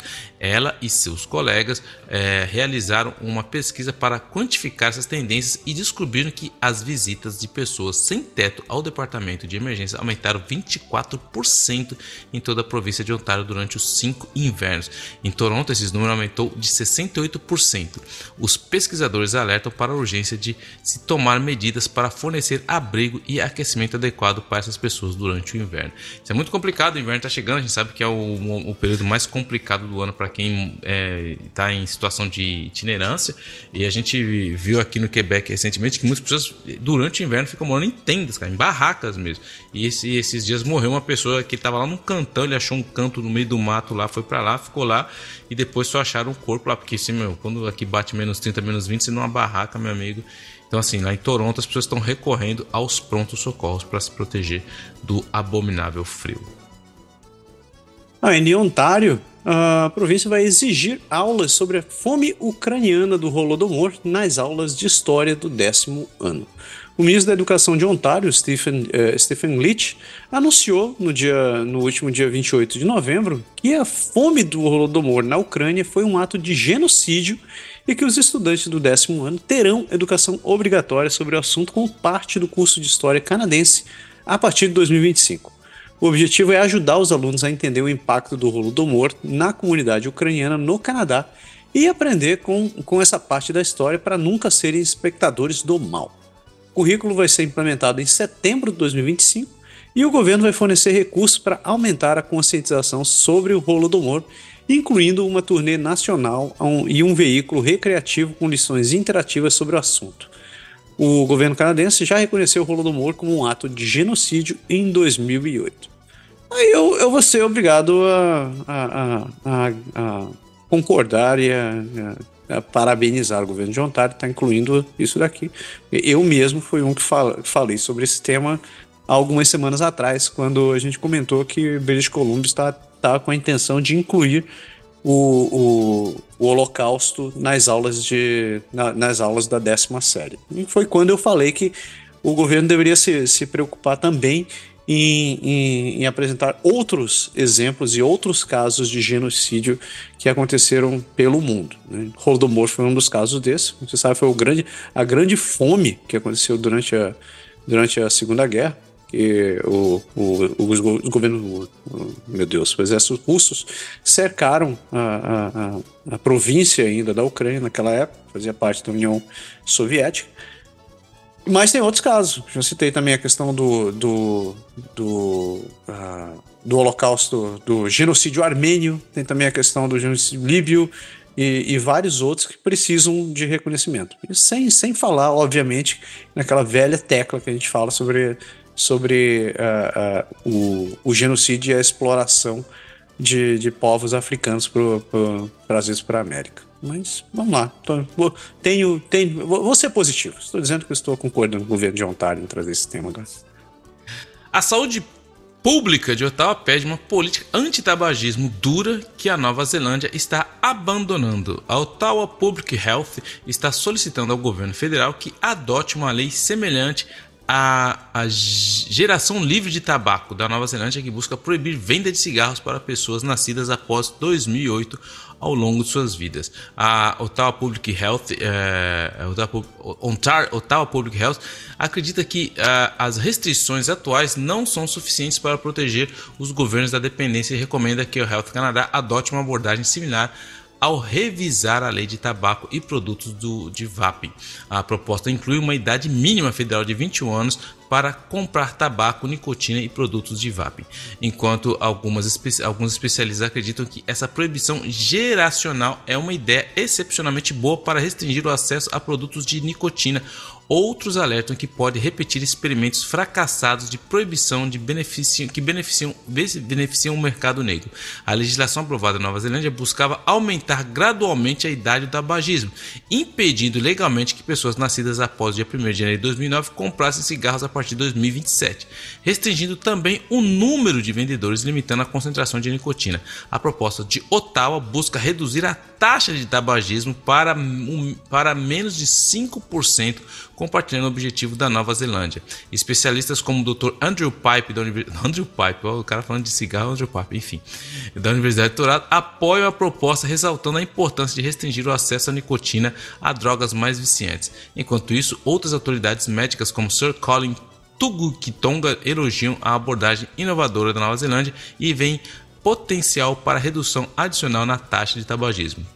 No entanto, alguns críticos, como o Dr. Dan Malek da Universidade de Brock, questionam a eficácia da proibição geracional, destacando que políticas de proibição tentam a falhar historicamente. Na verdade, se eles forem, forem historica, historicamente, pode dar algum problema, mas a única maneira realmente de de, de, de classificar isso, porque para mim é droga. Então, assim, a, a, foi assim, todo mundo sabe como funcionou o lobby do tabagismo, como tudo funcionou, mas é a mesma coisa pro álcool, é a mesma coisa pro tabaco. Agora tá todo mundo, eu acho que tá todo mundo com medo de falar, realmente a gente fez errado em aceitar isso, vamos reclassificar isso como drogas, porque a saúde pública e, e, e as questões só têm aumentado nesse sentido.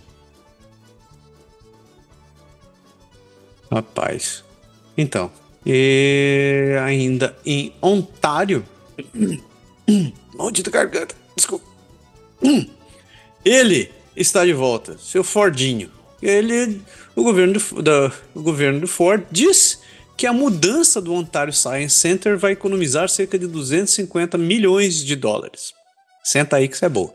Um novo estudo de viabilidade de negócios afirma que o Centro de Ciências, que está localizado em uma estrutura em declínio com custos crescentes de manutenção do prédio, tem experimentado uma tendência de longo prazo de declínio de público, receitas e subsídios operacionais estagnados.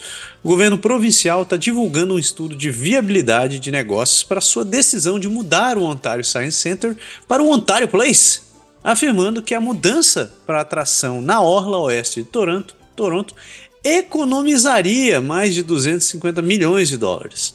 A mudança gerou controvérsias e críticas, mas o governo afirma que o prédio atual está se tornando muito caro para manter e que a nova localização vai ter mais espaço de exposição, apesar de ter metade do tamanho. O estudo foi realizado por consultores externos e afirma que as economias estimadas são conservadoras e poderiam ser maiores na realidade. A oposição criticou o estudo, chamando-o de estimativo e apontando que o custo de reforma das atrações existentes no Ontario Place não estão inclusas no cálculo.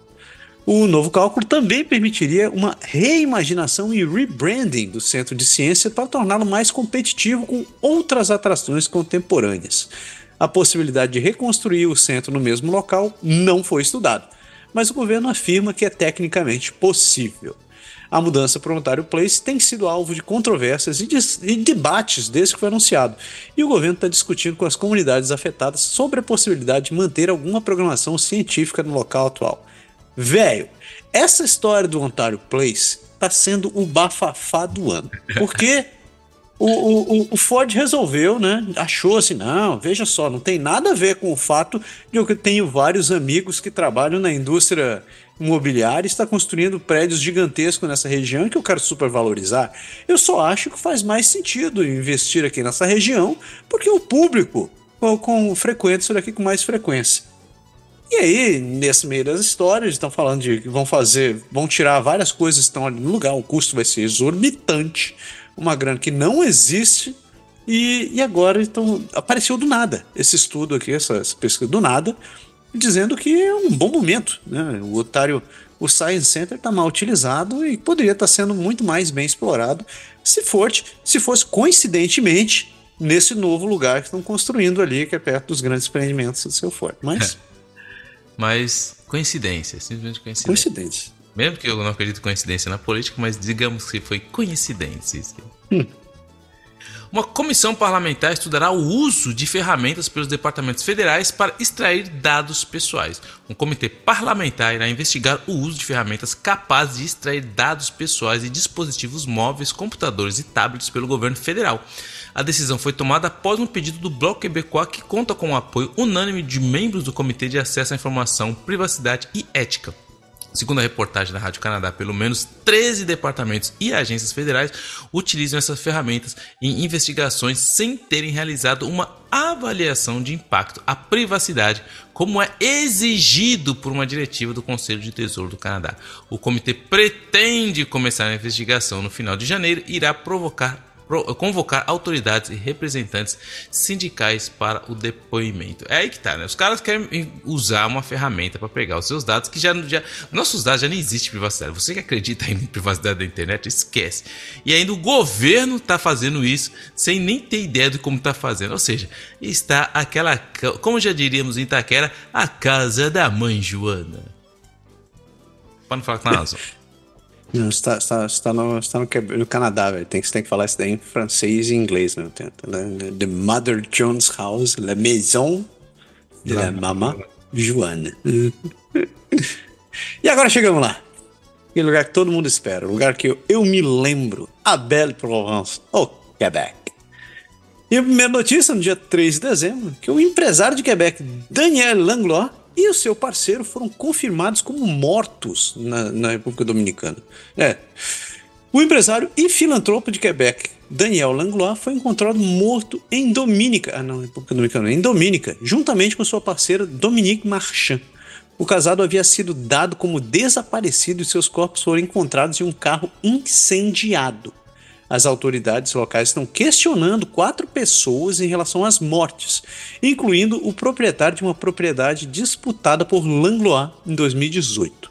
A comunidade local está de luto pela perda do casal, que era conhecido por suas contribuições para o desenvolvimento sustentado de Dominica. Langlois era um pioneiro da indústria da animação fundando a empresa Soft Image, que foi posteriormente vendida para a Microsoft por 200 milhões de dólares.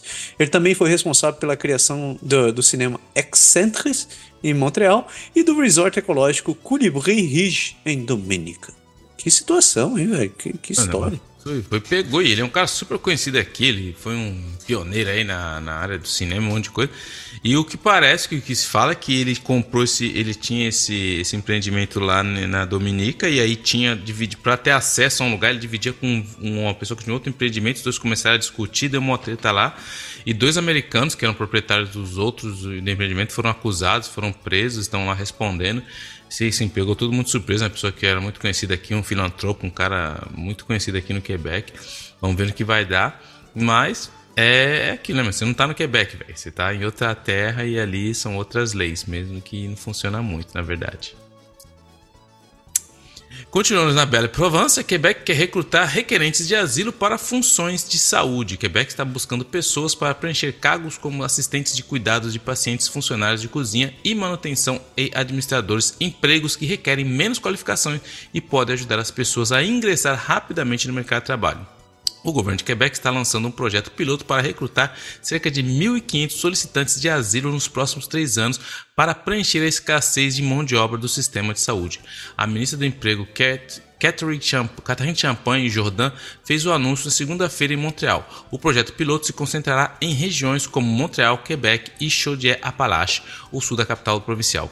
Os candidatos devem ter um nível intermediário de francês e um visto de trabalho válido. O escritório da Champagne Jordan disse que um programa semelhante que conecta solicitantes de asilo em empregos no setor de turismo recebeu interesse de 1.098 solicitantes e de asilo de, e 120 empregadores desde que anunciado no maio do ano passado. Isso é uma iniciativa do governo federal que está colocando isso para a província, mas o problema que eu acho aí é que justamente você acaba passando a imagem de que. Porque assim, o ponto é até que ponto essas pessoas que estão solicitando asilo político são realmente refugiados. São pelo menos, se for 100%, totalmente de acordo. Você pega o cara, para deixar o cara dentro do quarto lá e dando um cheque pro cara todo mês, não adianta nada. Pega o cara e coloca em algum lugar. Se realmente forem, só que eu acho que eu, eu não vi todo o, o, o documento, mas eu, se a pessoa for realmente, depois de ter sido qualificada como uma pessoa que tem acesso ao asilo, aí sim tudo faz, tudo faz todo sentido. Se não, é só uma, é uma, mais uma vez passando uma, uma,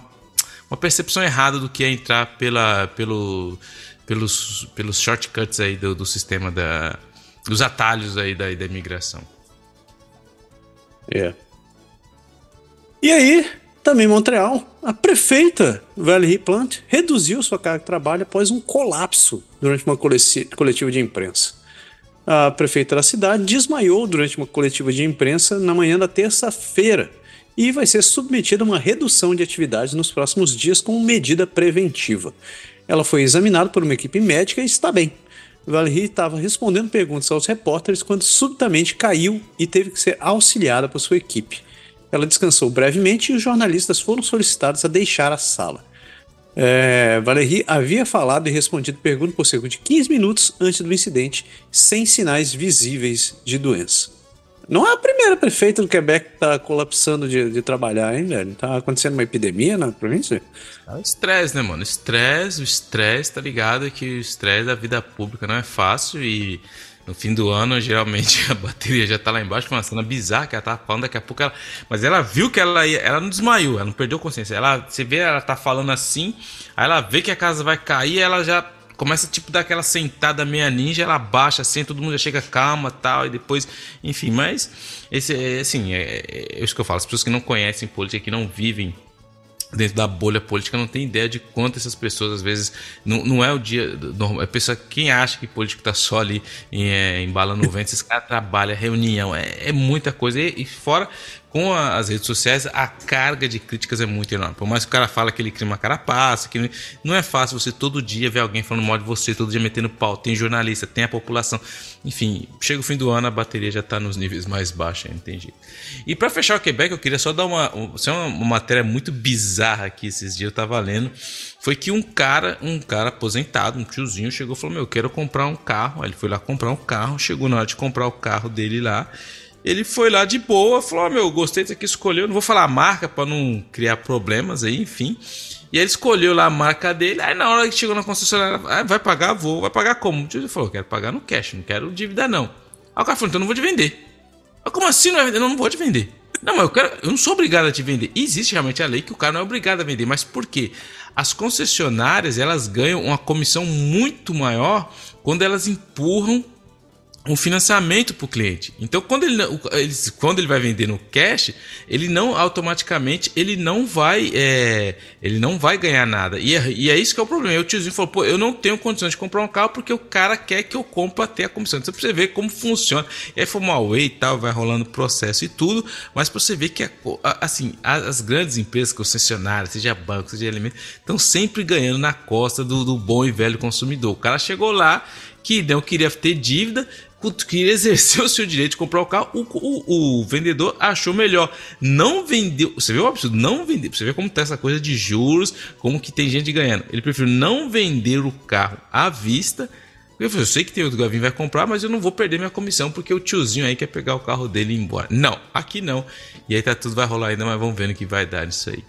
E, e, uma outra também que passou aqui que foi impressionante, que aqui no Quebec, eu não sei como que é em outras províncias, para você ver como que aqui se constrói casa muito mal, principalmente casa nova se constrói muito mal, tem muito problema por quê? Que o problema aqui do Quebec que não existe uma inspeção por cada etapa da, da construção. Por exemplo, o cara fez o fundamento, vai lá, faz uma uma supressão, colocou a madeira, a alvenaria, fez ele. Não, não tem. Então o que aconteceu? Teve uma região aqui que os caras querem uma unidade de condomínio com 160 condomínios que está condenada a ser demolida, cara. Por quê? Porque a, a, fundação foi mal feita, tá tudo apodrecendo e os caras vão ter que gastar. Então, assim, os caras tiveram que sair da casa porque está condenado. Então, tem, o, pegou o exemplo de uma família na reportagem que o cara tá lá, ele paga 2 mil de hipoteca ele tá pagando mais 2 mil que tá morando em outro lugar, mais mil que ele tá pagando de seguro. Ou seja, o cara, o salário só dele, 5 mil, ele fala assim: meu, eu, eu, já tô, não tenho mais dinheiro de onde tirar, não tenho mais onde colocar minha família e não sei o que eu vou fazer com isso. Ou seja,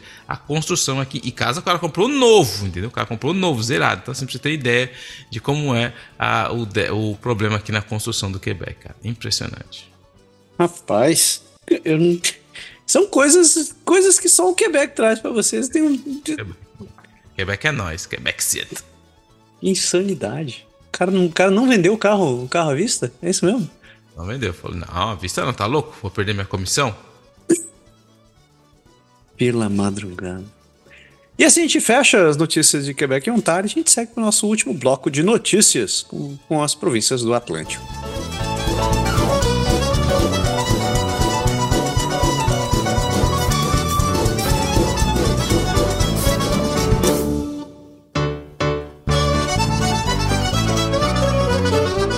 Volte para casa. Então estamos em Newfoundland e Labrador. E na primeira notícia, notícia do outro mundo. Porque já se passaram 40 anos, 45 anos desde que um OVNI surpreendeu um pequeno porto em Labrador. A moradora de Black Tickle relata, avistamento de objetos voadores não identificados há 45 anos. Melita Dyson, que trabalhava como auxiliar de enfermagem na época, viu um objeto em forma de disco vermelho e laranja que deixou rastros luminosos no céu.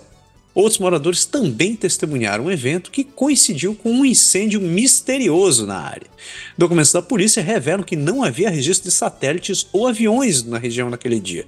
E os moradores acreditam que os objetos eram extraterrestres que estavam procurando por uma fruta local, os Bake Apples. Outros relatos de avistamento de luzes estranhas no céu foram registrados na região ao longo dos anos. O que, que eu posso dizer, né? O pessoal mora num lugar ok, né? O ET curtiu o negócio da Bake Apple. Mano, as pessoas mais velhas da minha idade vão lembrar do, do ET de Varginha. Então, eu, eu não critico, entendeu? Essa galera que acredita nessas paradas, eu não critico. Os caras acreditam que existe o, o, os ovnizinhos lá. Então, beleza, irmão. Na fé, os caras queriam comer a frutinha laranja lá, de boa. Não, se tivesse ido pro Quebec, eu, falaria que, eu falaria porque era do, do Erable. Eu falei, não, o Erable realmente o bagulho é bom, mas já que foi para outro lugar, já não, Enfermeiras de Newfoundland Labrador está favorecendo o atendimento virtual em vez de capacitar as equipes. Travis Shepard, enfermeiro do presidente e presidente da Associação de Enfermeiros de Newfoundland e Labrador, expressa desapontamento com a decisão do governo de conceder contrato de 11 milhões de dólares para a empresa americana Teladoc Health. Shepard acredita que o dinheiro poderia ter sido investido nos enfermeiros locais que já possuem capacidade para realizar o trabalho. Ele também critica a restrição do escopo de prática imposta aos enfermeiros que poderiam estar fazendo mais do que apenas os trabalhos de iniciativas governamentais. Outras organizações de profissionais de saúde também expressaram preocupação com a decisão do governo de adotar cuidados virtuais. Shepard questiona por que o governo não está apoiando os enfermeiros locais e afirma que a falta de apoio pode desmotivar a categoria. Até entendo isso daí, tô, tô com cara, tô com enfermeiro, mas isso aí parece que é meio um problema do Canadá, porque o, o, o eu vi a notícia agora, não lembro, mas a, a o, o, governo canadense federal decidiu comprar uns jatos, eu não tenho das informações, que só que os caras compraram sem a, a como fala a pele do office, sem licitação. Ou seja, é a Boeing que estava aqui falou: pô, meu, mas por que vocês não consultaram a gente? Não. Aí ficou aqui: não, mas o avião de vocês não voa. Cara, vocês falaram: nosso voa assim. E os aviões que eles vão comprar dos Estados Unidos é um avião que estava para ser fechada a, a unidade. Ou seja, assim, realmente bizarro essa maneira do Canadá de comprar coisa. A gente não consegue comprar fragata, a gente não consegue comprar avião, a gente não consegue comprar submarino a gente tá zoado. E agora, em vez de investir no enfermeiro local, ah, vamos pegar os Estados Unidos. Vai ver que dá, tudo é melhor, né? Não sei, não sei. Estão dizendo aí. Por isso que eu, nessas horas que eu sou a favor do Partido 51. O Partido 51 falou, mano, vamos ser anexados nos Estados Unidos, tornaremos o 51 Estado e já era. Toca o barco do que ficar essa, essa, essas ideias aí. Vou comentar nada para evitar problemas com, a com o jurídico. Mas aguarde, aguarde até ter o chat GPT atu, atuando como médico. Você vai ver uma coisa. Primeiro-ministro da província assina acordo para colocar o desenvolvimento de energia eólica offshore em Newfoundland. O premier Andrew Furry assinou um memorando de entendimento com o governo federal que vai permitir à província controlar e regular o desenvolvimento de energia eólica offshore em 16 baías. No entanto, o acordo depende da aprovação do projeto de lei C49. O acordo vai garantir que a província seja a principal beneficiária de seus recursos e que os investidores tenham certeza sobre a regulamentação. O ministro federal de Energia e Recursos, Nacional, é, Recursos Naturais, Jonathan Wilkinson, criticou a oposição por tentar atrasar a aprovação do projeto de lei. Furry também mencionou planos para desenvolver projetos de energia eólica onshore e hidrogênio, com potencial para gerar empregos e receitas significativos. Ele enfatizou que a província vai continuar a ter, ter conversas com comunidades pesqueiras e indígenas para garantir a proteção do setor pesqueiro. Além disso, o nome e o escopo da Comissão de Petróleo Offshore de Newfoundland e Labrador vão ser alterados para incluir a regulamentação de energia offshore. Quem não está ligado, não está entendendo o que é esse negócio de energia offshore, é você colocar moinho no meio do mar. Você coloca uns moinhos gigantescos em pleno mar assim para poder captar o vento o que na região faz muito sentido, porque ali venta para um dedéu. Eu não sei questão de impacto ambiental, mas, rapaz, gera. É vento, né? Não pode ser sujo. Não, mano, tá tudo certo. Tá tudo, tá tudo beleza, mano. Tudo beleza. Hidrogênio verde, você viu? Você devia ir pra Newfoundland. Você tá indo lá pra, pra Daniela, mas você devia ir pra Newfoundland, velho. Daniela, tô com a Daniela. Aeroporto Internacional de San John reabre depois que um pacote suspeito é revelado. O Aeroporto Internacional de San John reabriu após a polícia investigar um relato de um pacote suspeito que acabou sendo um alarme falso. O fechamento aconteceu na manhã da quinta-feira, pouco depois de dois voos partirem para Montreal e Toronto. O aeroporto anunciou no X, antigo Twitter, que a polícia estava no controle da situação e o tráfego foi desviado na entrada do aeroporto. Três voos foram afetados com atrasos de pelo menos uma hora. Uma pesquisa está sendo realizada para melhorar as páginas e artigos do, e os, na, na, na, nos jornais e os passageiros foram aconselhados a baixar um aplicativo dos, da CBC para receber os alertas. CBC que é a nossa Rádio Canadá do lado americano. Do lado canadense. Do lado canadense. Nossa, peraí. Do lado americano. Do lado Caraca. Caraca, tá difícil, velho. É a parte. que foi isso? Da, da, da, da, TV estatal. Nossa, lá da América. Eu, eu tô realmente com o Partido 51 na cabeça, velho. Você tá com o Partido 51, velho. 51 na cabeça, mano. Chegamos em estar nesse lugar. Chegamos em New Brunswick, santo graal dos quadrinhos foi vendido por quase 60, 60 mil dólares numa loja em Moncton. A primeira aparição do Homem-Aranha na edição 15 de Amazing Fantasy é uma das histórias de quadrinhos mais valiosas do mundo. A loja de quadrinho The Comic Hunter está vendendo uma cópia por quase 60 mil dólares. Escrita por Stan Lee em 1962, a, a história em quadrinho apresenta o famoso herói e se tornou a mais popular da Marvel. Embora o valor da edição tenha flutuado ao longo dos anos, uma cópia em ótimo estado foi vendida por 3,6 milhões de dólares em 2021. De acordo com a CGC Comics, isso a coloca como a segunda HQ mais cara já vendida, atrás apenas de Superman número 1. Apesar da cópia da loja não estar em tão bom estado quanto a vendida em 2021, ainda é bastante valiosa e é mantida sob chave, sendo mostrada apenas para compradores sérios. O colecionador Brad McDonald, que conseguiu tirar uma foto da HQ em um evento de quadrinho em 2021, diz que é uma honra ter, sido, ter tido essa oportunidade, já que Amazing Spider-Man número 15 é considerada o santo graal das histórias em quadrinhos. A popularidade do Homem-Aranha gerou diversos filmes, brinquedos e histórias em quadrinhos, e a loja afirma que ele é o herói mais vendido há 18 anos. 60 barão por um gibi. Oh, oh, oh, Falou, cara, mano. Aí você. Mano, isso não é um gibi, velho. Não. é um gibi. Isso é uma. Mano, um marco do momento histórico da sociedade, dos seres humanos, velho. Não é só um gibi. Não. Quem fala isso realmente não conhece nada, entendeu? E isso é realmente o santo grau da Geek World. Então, respeito aí, isso daí. Só não comprei porque eu não tava sabendo, senão tinha lá, tinha até hipotecado minha casa para buscar esse gibi aí. Eu achei, nunca achei que ia aparecer alguém mais nerd do que eu para defender esse gibi, mas eu consegui aparecer. Muito bem. Você não é um gibi, não, não fala assim não. Gibi é Mônica, isso é, outra, é outro nível, cara. Estamos em outro nível. Sete dias após a votação secreta sobre símbolos religiosos, Montcalm oferece uma visão da tomada de decisões. O Conselho de Montcalm é, votou uma reunião a portas fechadas na semana passada para não é, colocar símbolos religiosos do lado de fora da prefeitura durante as festas de fim de ano, mas reverteu a decisão em uma reunião pública na segunda-feira. A decisão inicial gerou críticas em uma petição com mais de 6 mil assinaturas, levando o Conselho a reconsiderar a decisão. Durante a reunião pública, foi questionada a decisão decisão de ter sido feita em segredo e alguns conselheiros se desculparam por não lidar com a questão adequadamente. A prefeitura também revelou que a decisão inicial foi baseada em políticas de inclusão e conversas com ex-comissários de racismo sistêmico. Não ficou claro como cada conselheiro votou, pois a decisão foi tomada em uma reunião privada e não foi ratificada publicamente. A decisão inicial gerou controvérsias, mas não foi revelado se as manifestações em apoio a Israel após o ataque liberado pelo Hamas influenciaram a decisão. Esse cara, tudo, é interessante, né, cara? Enquanto no, a gente que vem do Brasil, cara, o negócio de religião é tão aberto, todo mundo fala, um negócio assim.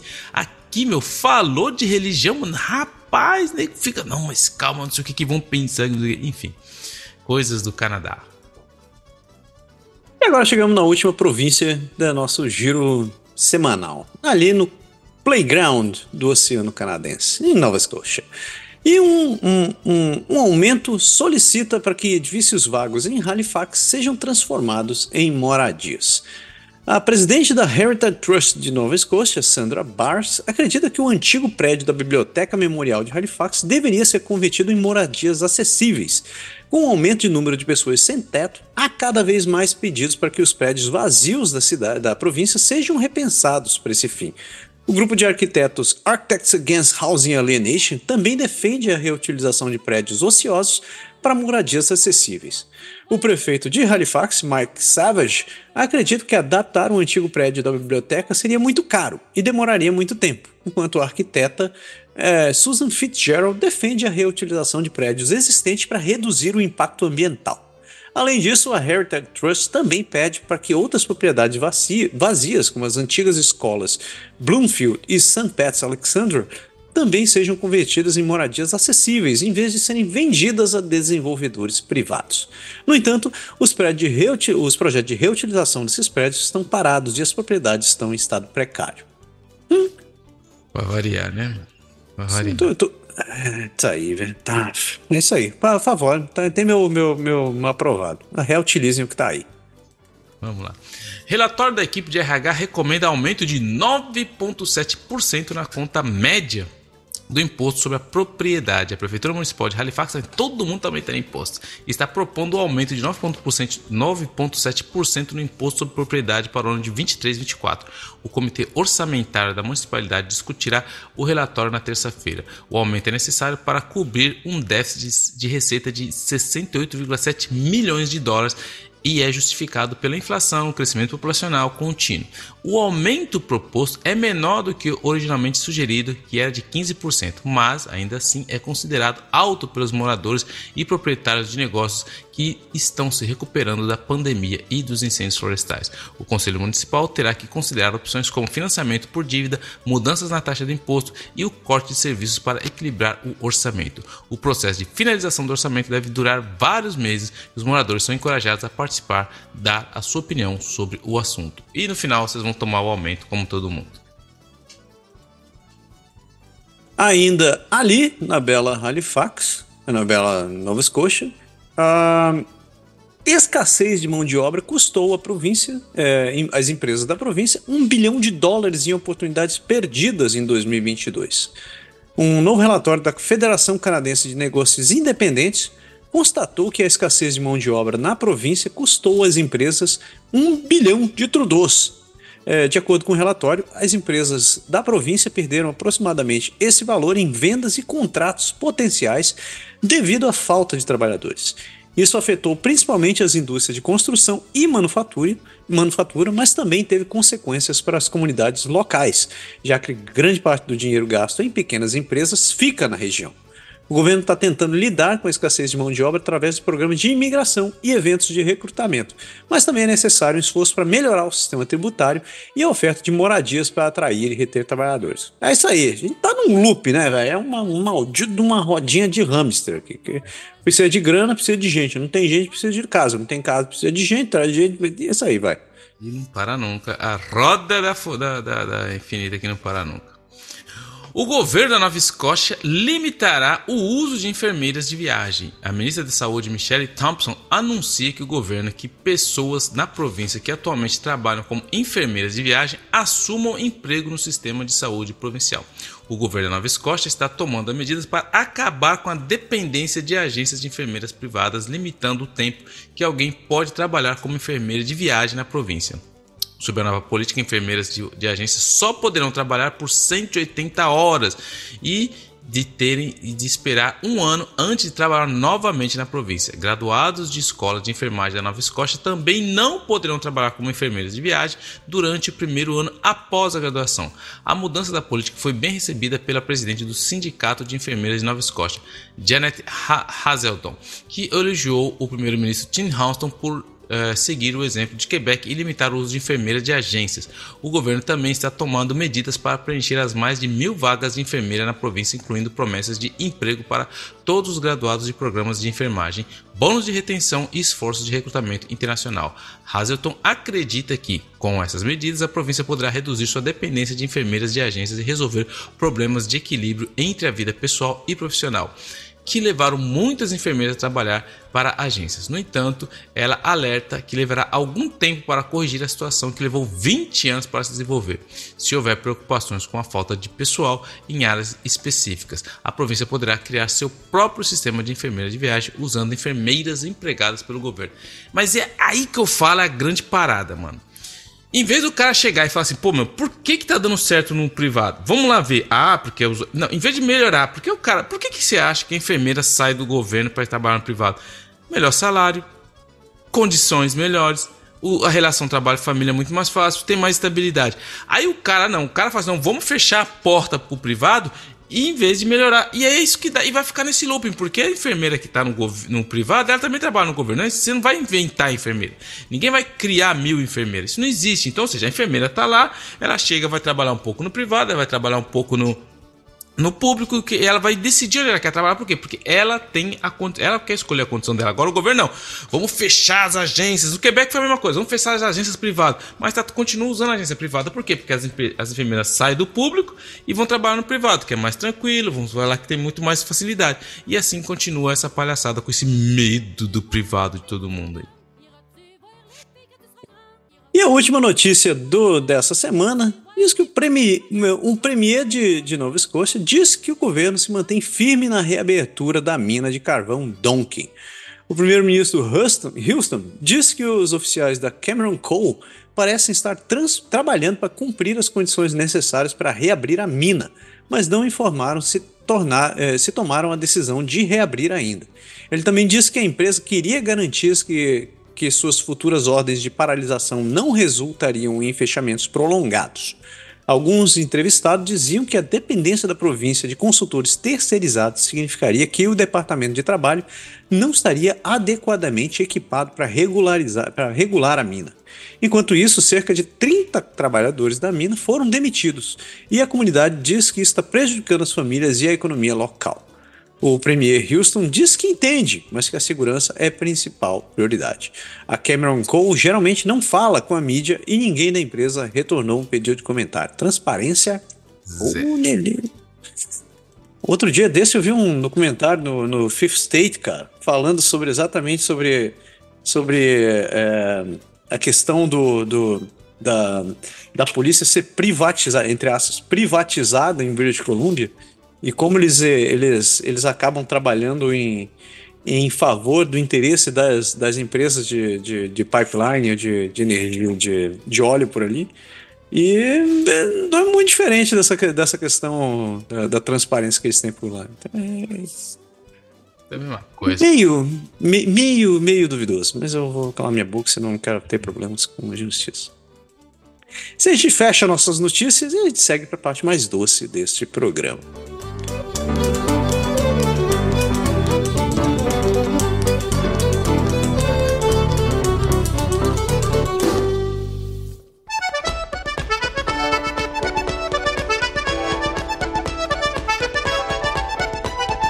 Sugar Shack. Cabana Sucre. E é na parte mais doce do programa, você sabe, é a parte que fala também da Brazilian Pastries. A Brazilian Pastries é essa empresa brasileira canadense que faz esses quitutes que todo mundo adora. Então, brigadeiros, cajuzinho, dois amores é, e, e, muitas outras delícias, doces e salgados, você encontra na Brazilian Pastries. E se você quiser contratar os serviços deles, não deixe de acessar o site da Brazilian Pastries e conferir todas essas delícias que eles produzem. E também seguir eles lá no, no Instagram. E se você utilizar o código de desconto Canadá agora 5, você ainda ganha 5% de desconto nas compras na, acima de 50 dólares no site deles. Então conheça lá, Brazilian Pastries. E aí, Pé, quais, suas, quais são suas sugestões da semana, meu querido? Então, cara, como você sabe, eu sou um cara viciado, eu gosto muito de política, eu gosto muito de história e acabei caindo assistindo Crave, já é uma, não, é, não é de hoje que essa, essa série tá lá, foi uma série muito bem feita no, no, na CNN, mas eu tá disponível no Crave e acho que tá no site da CNN também, que é Pope, the most powerful man in history. Então, assim, ele fala da história dos papas, cara. É muito interessante a maneira que eles colocam, eles falam como começou, como era antes do grande divisão entre os ortodoxos e os gregos, como que era ah, quando, ou por algum momento, quando o Vaticano foi transferido da Itália para a França. Então, se você gosta de intriga, de política, é muito bem feita. A série é uma série documental que, é, e, que ela explora bem como os 12 apóstolos aí se tornaram um, um transformaram 1,2 milhões de católicos hoje no mundo. E ele vai ligando os recentes acontecimentos que a gente tem visto em torno do Vaticano com as origens que eram realmente muito interessantes. E o, o, tem um episódio são muito legais tem um lá que é a Ascensão do Papa que examina as origens do papado como o catolicismo foi as cruzadas contra todas as probabilidades como ele se espalhou pela Europa. Então é muito bem explicado ele é muito bem é, documentado. O que eu gosto desse tipo de série é que você tem a série tenha um pouco de, de, de, de, da reprodução ali, mas tem documentários de especialistas, pessoas que realmente são historiadores, pessoas que são do, do alto nível. Então, assim, te contextualiza, é muito interessante de ver como que o catolicismo influenciou. Ele fala do catolicismo na Segunda Guerra Mundial, como que foi ali o Papa Pio XI, Pio XII, como que foi papas que abandonaram e voltaram, papas que... E sim, é muito legal para quem não conhece, se você gosta de história, se você gosta de política, se você gosta de entender a, a a influência da, da, da, do, do Papa na história é muito interessante. E para juntar isso aí, eu tava lendo, eu li um livro também muito interessante que chama The Holy Warriors: The Modern History of the Crusades, que é de um especialista de renome internacional, que, que é uma história acessível e absolutamente fascinante das cruzadas.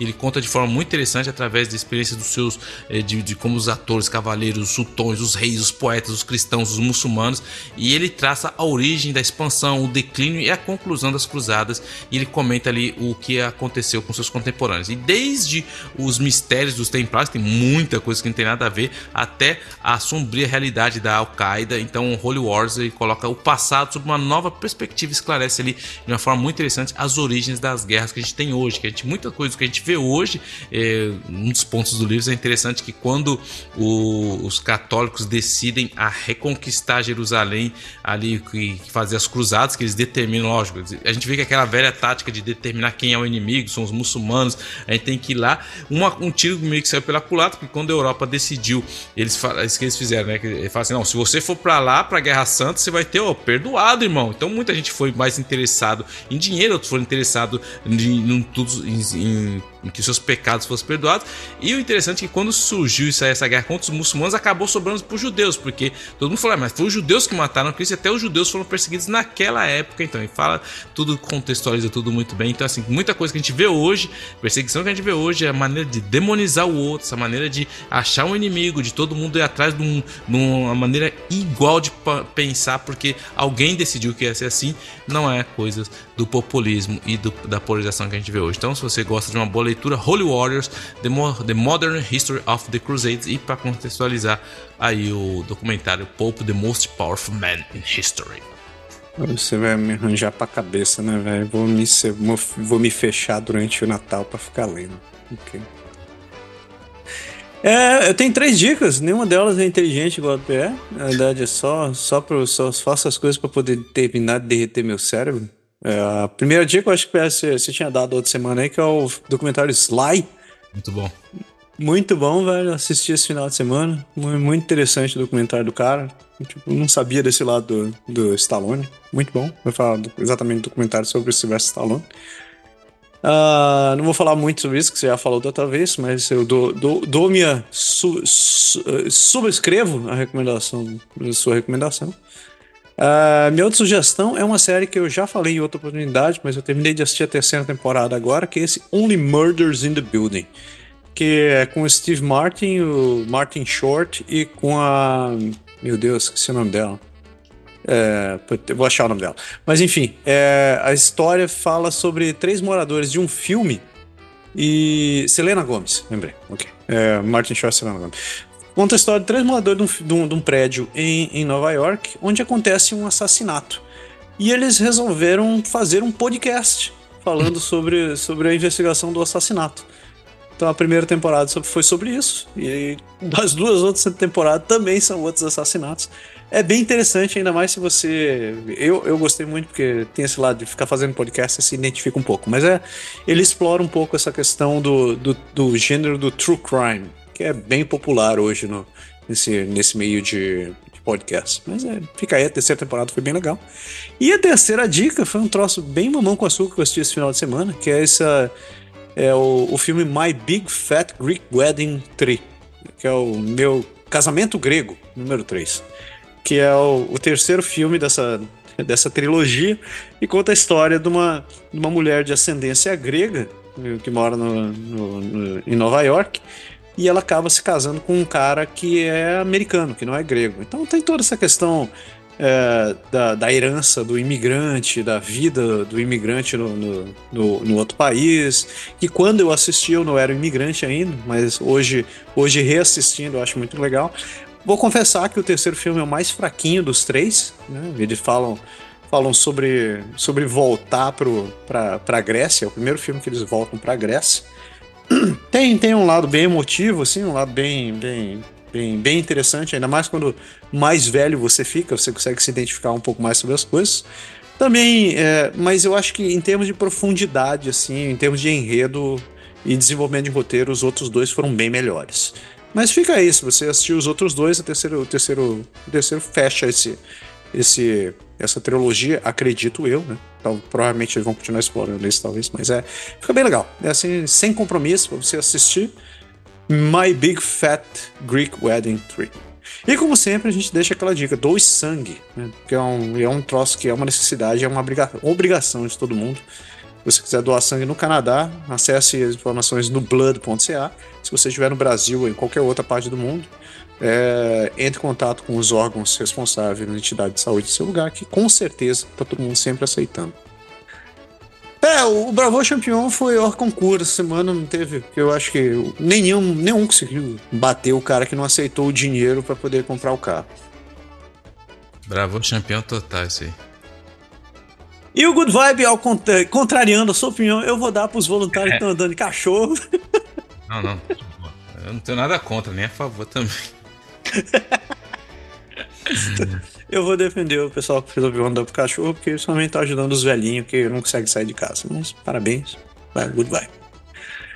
Lembrando que se você quiser entrar em contato com a gente, estão lá nessas redes sociais da vida. No Instagram, Facebook, Twitter, Mastodon, tudo com Canadá Agora. E a gente também tá, também tá no contato, arroba canadagora.com. Então escreva pra gente, compartilhe, dê um retweet do nosso programa, porque agora com a lei da lei canadense a gente não, não tem mais alcance nenhum. Então apresente o podcast, re, recompartilhe, mande pelo WhatsApp para os outros e ajude a gente, porque tá ficando difícil. O governo não ajuda, a Meta não ajuda, o Facebook não ajuda, tá, ninguém ajuda. Então, eu sei, a gente só conta com vocês. Ajuda nós, mano. Ajuda nós. É isso aí. Deu, né, seu pé? Deu, valeu. Pessoas, uma excelente semana para vocês e fiquem em paz. Um abraço.